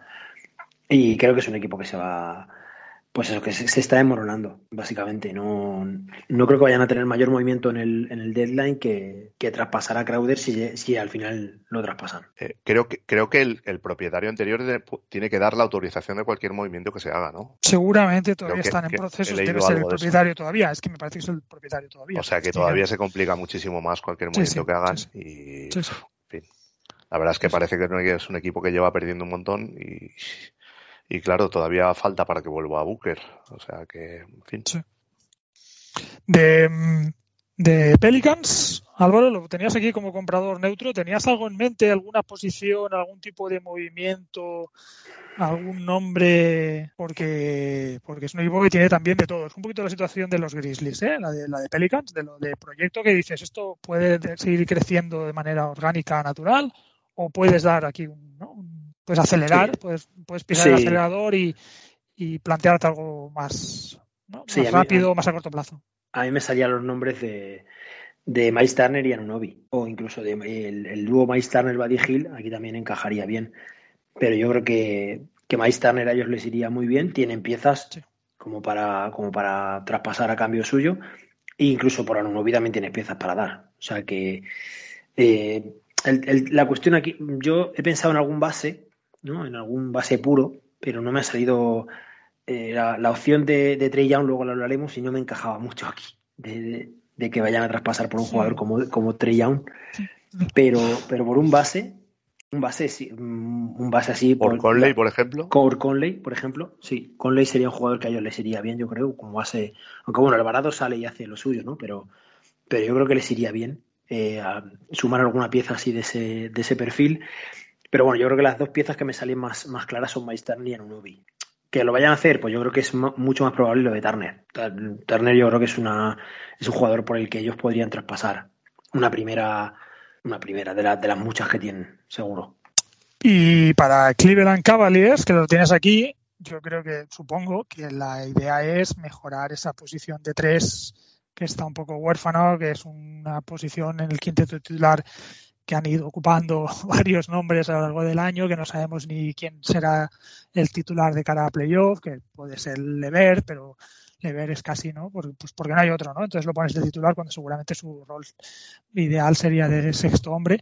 Imagino que va por aquí, buscar un, nombre para ese, para ese, esa posición que está un poquito coja. Sí, sí, sí, para un, alero. Yo, yo creo que el, que me sale más rápido es, es Bogdanovich que, pero bueno, tampoco tienen ya, después del traspaso de, Donovan Mitchell, tampoco tienen mucho más futuro que, que, dar a cambio. Sí, yo creo que, yo creo que Cleveland un alero, intentarán seguramente, pues, Bogdanovic me parece una buena opción, pero si no, mm, es que ya un, un, tipo así un poco más pequeño, para eso ya, yo creo que ya tienen. Entonces, sí que es un equipo que le veo que si no lo ve muy claro, no creo que, se vaya, que vaya a, hacer ninguna locura para, para cubrir ese hueco todavía se hablaba, se habla por ahí de, de Bogdanovic y la otra opción que barajan es Tim Hardaway, Tim Hardaway Jr. O sea que.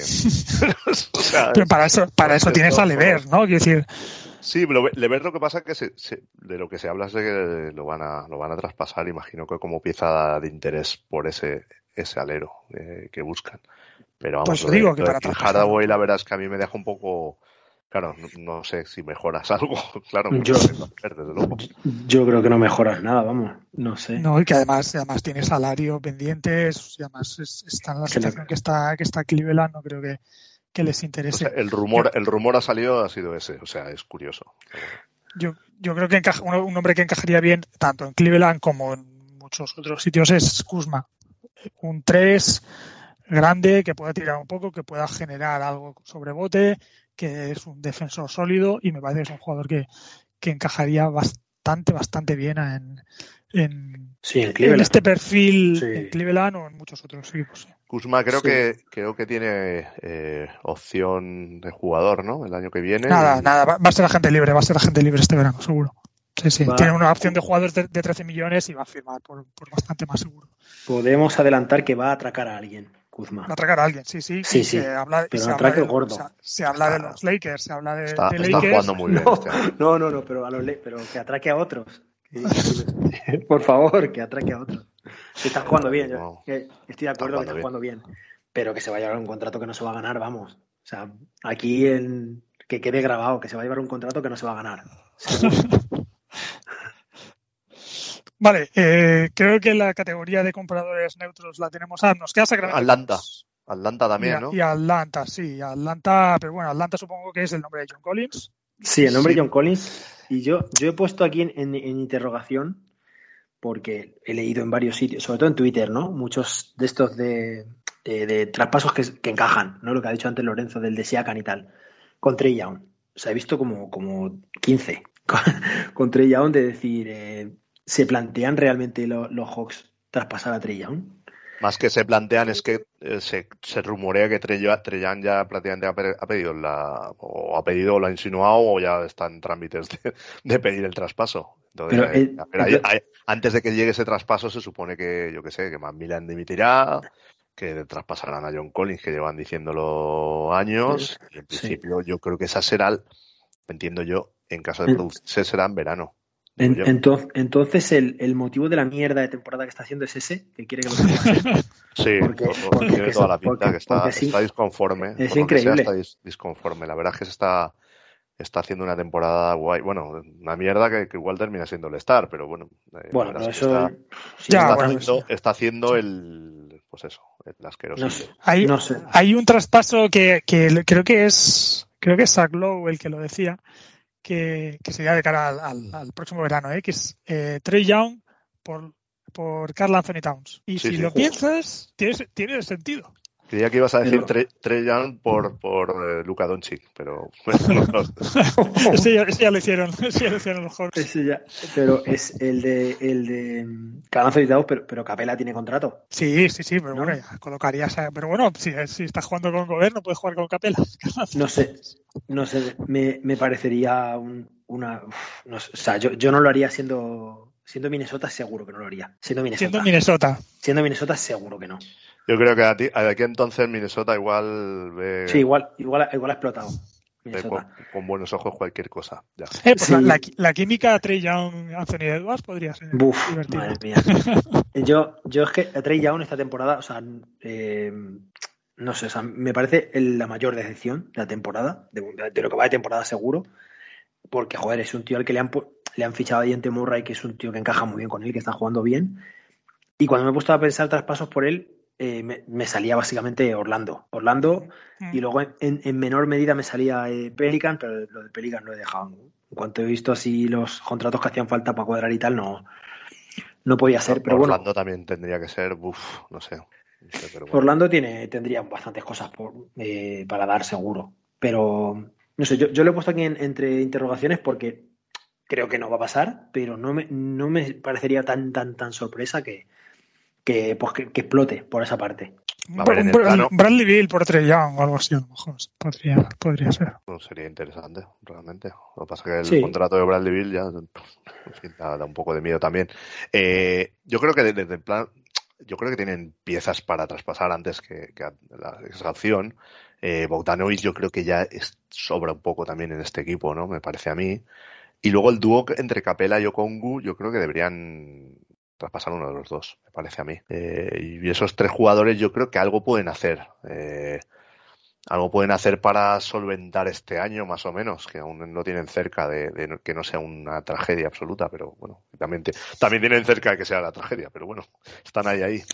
en el caso de los Hawks es que es complicado, ¿eh? porque es que ves el quinteto y el quinteto y el sexto, séptimo hombre incluso, sí, los siete primeros en la rotación, y dices, es que son todos jugadores de nivel y para hacer un traspaso que mejore este equipo necesitas un jugador como ese, pero un poquito mejor. ¿No? O sea, tú necesitas un pivot que sea un poco mejor que Capela o Congo, un 4 que sea un poco mejor que John Collins, un 3 que sea un poco mejor que Andre Hunter, o un base o un 2 que sea algo mejor que Trey Young o que o que de John Murray. Y claro, es que es, es complicado. que esos jugadores rindan mejor sí, bueno, claro, claro. Es que hay veces que un proyecto o un determinado jugadores necesitan un cambio de aires, necesitan un, no sé, eh, pero este, este, este equipo el problema que tiene es que ya se ha generado un clima de, de, asco y que, que, no, no, tiene solución. El, el, John Collins, yo me niego a pensar que sea, que sea esto.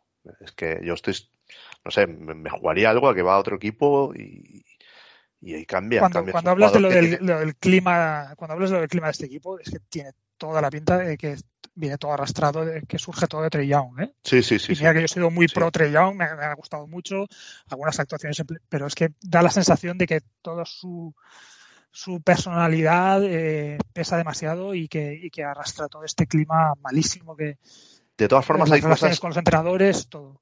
hay cosas que no se entienden. Más allá del clima, más allá de la, de la química entre ellos, eh, llevan dos años que es que no, no juegan a nada. Y los- ves un partido de ellos, Sí. es que es un partido a, a nada. Eh, a perder balones tontos, a perder el partido en momentos absurdos y que, y que tú a- percibes que ese equipo puede dar más de sí, pero, pero por lo que sea, Sí, están, están bloqueados en, en, en- en gilipolleces, por así decirlo. No sé. y tampoco, y tampoco se deciden a cambiar de entrenador. O sea, que Exacto, no- yo creo que el entrenador también, también Qué raro algo, eso. algo tiene la culpa de él. no- no como sabéis, no soy muy, muy fan de él, pero, pero vamos, No, no, que, o sea- que independientemente de eso, es que hay, hay que hacer algún cambio que, que le dé un El, nuevo viento a la. la- la- la- el no cambiar de entrenador es eh, por la misma razón que por, la, por lo que traspasaron a, a Sí. Kevin Hirter en verano. sí, es por por, dinero. dinero.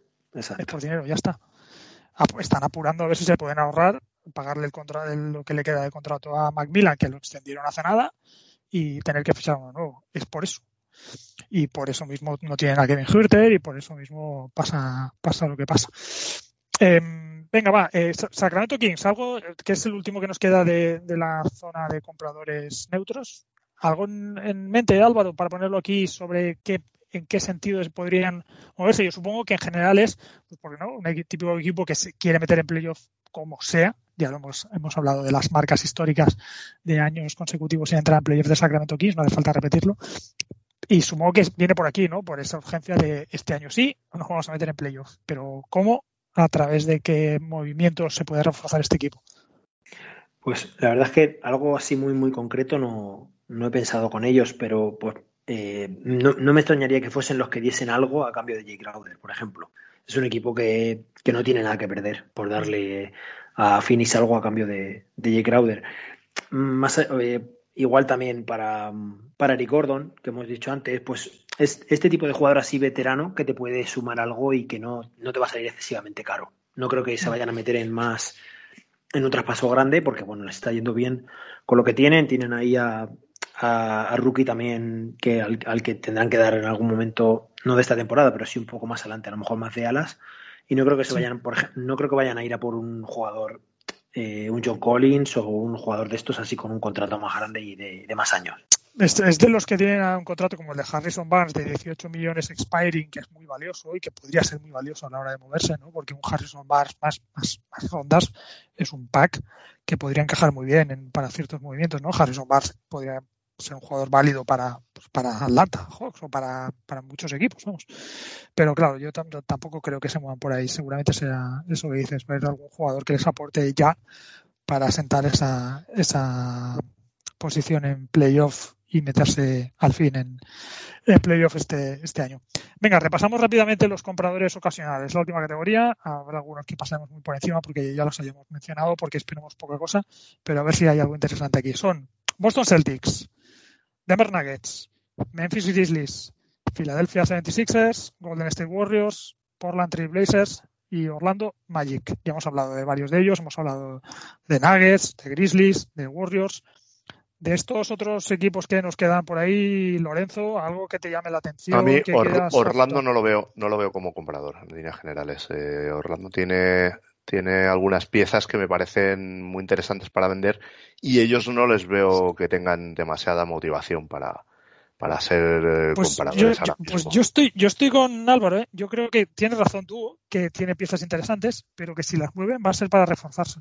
Sí, eh, pero bueno, ¿y con, ¿y con, qué te refuerzas realmente? Es que por lo que tú te refu o sea, quiero decir, porque lo que tú vendas las, las piezas estas, yo creo que va, va, más en la línea de determinadas rondas así, aunque sean segundas y, y cosas así, que por, por, un jugador verdaderamente de valor para ellos. Es que no se me ocurre ningún nombre. Es, es muy, es muy fácil que, que, acabe pasando eso que dices, pero que es un equipo que yo creo que está esperando a la ocasión para fichar una estrella. ¿no? Que me supongo que Álvaro va por aquí cuando los pone aquí como comprador ocasional.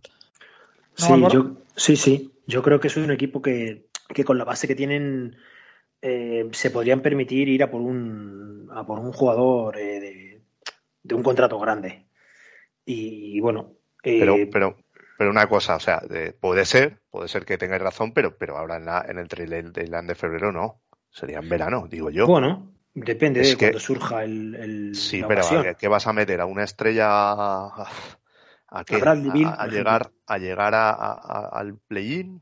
No, pero, pero, ya lo tienes, ya lo tienes de cara al año que viene. Y, y ahora mismo, o sea, el hecho de traspasar ahora por un jugador no tiene por qué ser solo para este año. Sobre todo te quitas también competencia de cara, competencia de cara a traspasos que ahora mismo no son posibles por jugadores que no se pueden mover y luego en verano sí se van a poder mover. O sea, yo no. Una naturaleza de este, de este, tipo de traspasos, yo no recuerdo ahora mismo en, en, en, febrero que se han producido. Una naturaleza así como la que estoy describiéndome. Ahora mismo no, no me viene a la cabeza ningún ejemplo similar. No, pero yo que sé, el traspaso de Wiggins por D'Angelo Russell, que fue una cosa así como. Eran dos jugadores con treinta y tantos kilos de salario, y diría que fue en diría que fue en Navidad, vamos, diría que fue en 20... Sí, pero no fue, no fue piezas, piezas secundarias por una semiestrella, que en este caso el, el ejemplo de Wiggins eh, D'Angelo yo creo que no lo eran ninguno de los dos en ese momento. Bueno, el de Pau Gasol, el de, el, el de Pau Gasol, sí. por los Lakers. El de Pau Gasol sí, pero en ese momento los Lakers estaban eh, bien metidos ya en playoffs. Sí, sí, sí. De hecho, yo creo que pero... incluso que, iba, que iban primeros. El de Harden, ¿no? Sí. ¿El de Harden también? El de Harden. ¿Cuál de ellos? Los dos, ¿no? los dos, no fue exactamente así. Los dos. Sí, sí. sí el, Hombre, el del año pasado, el del año pasado, desde luego, fue, fue en, en, una situación desesperada que tenían, ser, eh, la, medio solucionaron ambos. Eh, y, en, y el anterior de, de, los Rockets no tampoco era así, realmente era de, de Harden de un, una situación de un equipo que no tenía ningún futuro a un equipo que sí lo tenía, que no es lo mismo. Aquí estáis hablando no, de pero...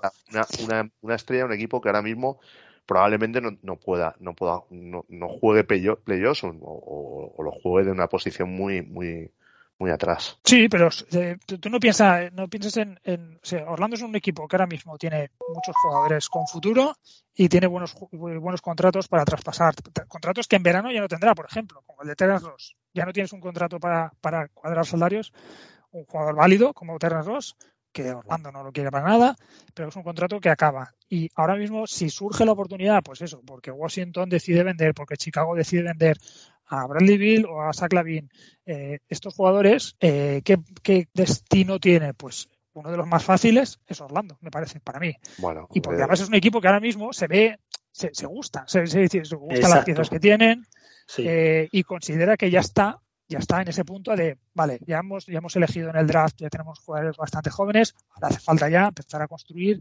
para que eso, para que las piezas jóvenes que tengamos, no, no, no hace falta, no hace falta seguir eligiendo en el draft porque además eh, seguramente no tendrán el número uno del draft porque además tienen rondas, no sé, es un equipo que, que se ve ya con piezas para construir y que yo sí que lo veo, además se rumoreaba que que intentaron meterse un poquito en el tema de Donovan Mitchell, pero no acabaron de decidirse. Por tanto, hay algo aquí que, que me parece que es una franquicia que quiere dar, eh, dar ese salto. Y es que tienen muchos contratos muy buenos para cuadrar sí. el traspaso. Sí, tienen, tienen ese veteran Ross de 11 millones, el de Gary Harris y, y Markel Fultz, que solo tienen un año más, hasta 2024 sí. cada uno que suman 30 millones entre los sí, pero dos. además, tanto Gary Harris como Mo Bamba firmaron dos contratos de dos años con el segundo año no garantizado. Se están pensados bien. los contratos para traspasarlo. Para traspasarlo. Sí, sí. Yo creo que si les, que a estos si les surge una, la oportunidad de un All-Star, por así decirlo, mmm, pueden ir a por ello. Y además, manteniendo su ronda, que en caso de que esta temporada, lo que ha dicho Lorenzo, no vayas a, no juegues play-off, no termines jugando play-in y te quedes más o menos en la posición en la que estás, pues oye, si suena la flauta y te cae un, un buen pick, pues ahí, ahí lo tienes. Ya, ya tienes el All-Star ya consagrado para luego acompañarlo de todos estos. A ver, si, si lo que me estáis vendiendo es un Russell Westbrook por una combinación de estos jugadores, os lo compro. Ya, ya los pillan, ya, te, te, ha costado, te ha costado. te ha costado llegar. en fin, eh, ¿qué más tenemos? Tenemos, bueno, eh, a Boston Celtics, yo dudo que se mueva, pero es un equipo que, que que está aquí como, como ocasional, lógico. Eh, sí, yo creo que sí. Yo creo, yo creo que si les surge otro Brogdon por nada, de nada. Otro traco. Lo, lo, otro traco sí. lo, lo, perpetrarán, sin, ningún, sin ninguna duda. Vale, Denver, eh, Memphis, Eh, Warriors, hemos hablado de ellos. Sixers. Ah, Sixers, ¿qué, podrían, ah, podrían reforzar? Porque, Bueno, están diciendo, eh, se habla de eh, Cibul, eh, se habla de, de este de, de, Tobías, ¿no? Que también podría moverlo. O sea, tienen un par de piezas que, que yo, de los que yo creo que se podrían desprender y que igual pueden engañar a alguien por ahí, o sea, entre medias. No sé si.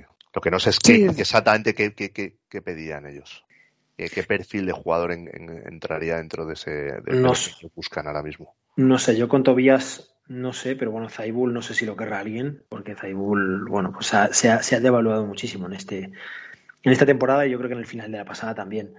Y, y a Tobías, la verdad es que veo muy difícil que lo, que lo muevan. Yo, Filadelfia es uno de los equipos que, con, los que menos cuento que se puedan mover. Yo creo que el perfil que buscarían a lo mejor es el de el que debería hacer PJ Tucker de 4, 5 pequeño para quintetos cuando con sin envidia en pista, que ahora mismo PJ Tucker igual está viniendo un poquito grande y es un rol fundamental para, para los Sixers, ese de un tío que pueda abrir la pista junto a Embiid y que pueda jugar de 5 cuando no esté cuando no esté él y, sostener el fuerte que me parece que es que era el rol ideal para PJ Tucker y le está viniendo justito igual igual es el jugador que se está reservando mucho para playoff y tal y, vemos una buena recta final de, temporada pero ahora mismo eh, tengo dudas porque ahora mismo están con es que están con Harrell de 5 suplente no hay, no hay nadie más sí sería Olinik, ¿no? Igual es ese. Por ejemplo, sí, sí, es, un rol perfecto, sí.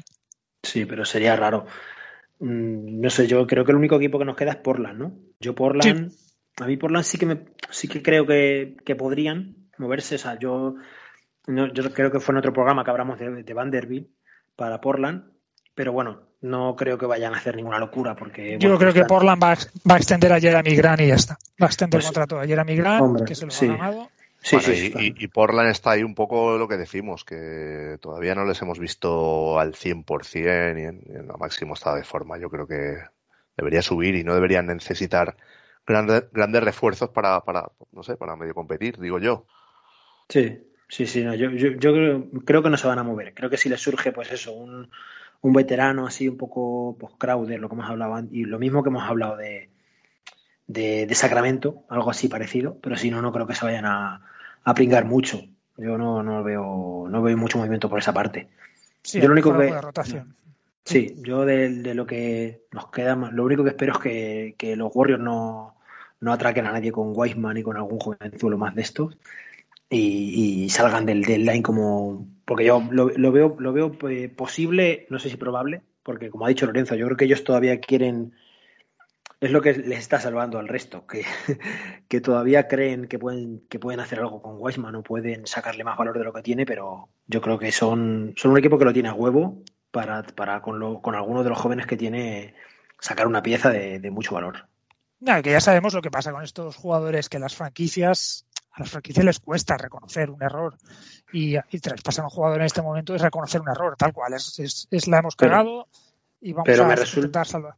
Sí, sí, pero pasa siempre, les cuesta pero, mucho. Pero con la situación que tienen, sí, sí. quiero decir, que le cueste a, no sé, que le cueste a, a, los Pelicans o a un equipo que no ha ganado nada en, en, cierto tiempo decir, hostia, no, vamos a aguantar con este tío, no sea que, que luego lo traspasemos y sea, sea la bomba, ¿no? Sí.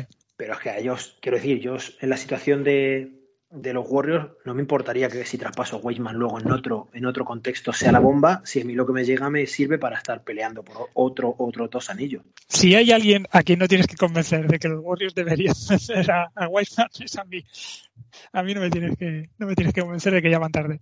Yo, yo que tú lo que, lo que tendría cuidado es con lo que deseas de los Warriors, porque imagínate que ahora eh, tanto Weisman como Kuminga de repente se convierten en, en, en, mirlos, mirlos blancos. Bueno, Kuminga, de manera eh, eh.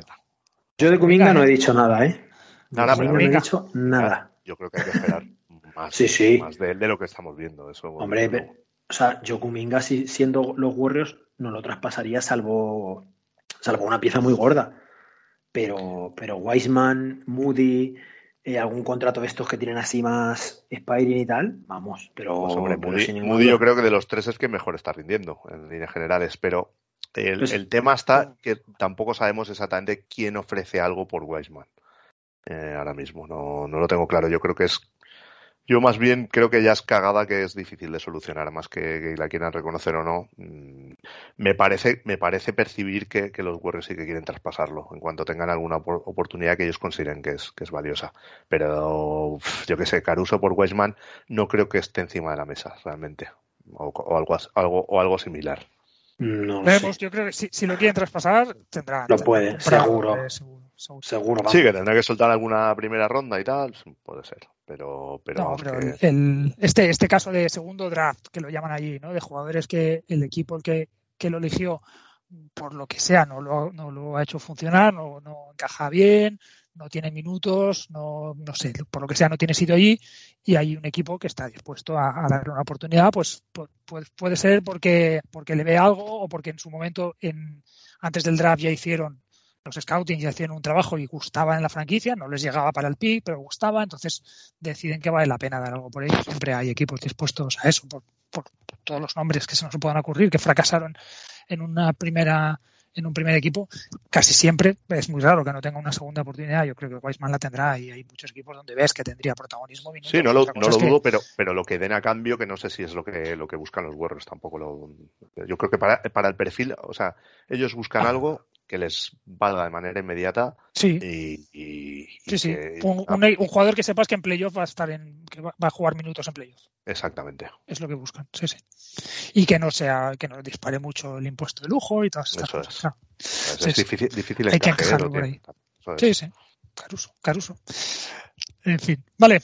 Eh, pues nada, lo dejamos aquí. Estamos a un mes justo, un mes clavado para el trade deadline. Hemos intentado hacer un, bueno, pues un repasito a, a cómo vemos los, a los 30 equipos, eh, cómo se van a comportar, qué van a hacer o qué deberían hacer, dependiendo de, cada uno, eh, será lo que hagan o lo que, o lo que deberían.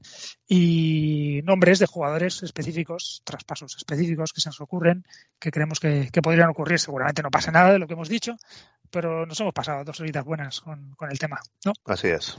Aunque yo ya con ganas de comentar, de comentar lo que pasa en la liga, de verdad, como comentar el juego. Sí, sí. pronto, pronto ya lo repaso del oeste o del este. Dentro de, unos días volvemos con el repaso a la conferencia este, tocaría. Hablaremos del este, de la lesión de Durán, del estado de, los Nets y de la conferencia este. Eh, pero eso será dentro de unos días. Hasta entonces, pues nada, gracias a Lorenzo y Álvaro. Nos hablamos. Muy bien, chicos. Un saludo. Un abrazo. Chao. Venga, hoy hemos hablado del trade deadline, de aquellos equipos que creemos que van a intentar reforzarse, de aquellos que se presentan como vendedores, que tienen como objetivo a Wembanyama, y de los que están en tierra de nadie, de los que van a ninguna parte. Para estos es nuestro temazo de despedida de hoy, el camino a ninguna parte de David Byrne y sus cabezas parlantes. Con Road to Nowhere, el temazo de 1985 de los Talking Heads, despedimos el primer TJ Pod de 2023. Gracias por escucharnos. Hoy os hemos hablado Lorenzo, Álvaro y yo, Nacho. Que suene Road to Nowhere, que suene Talking Heads.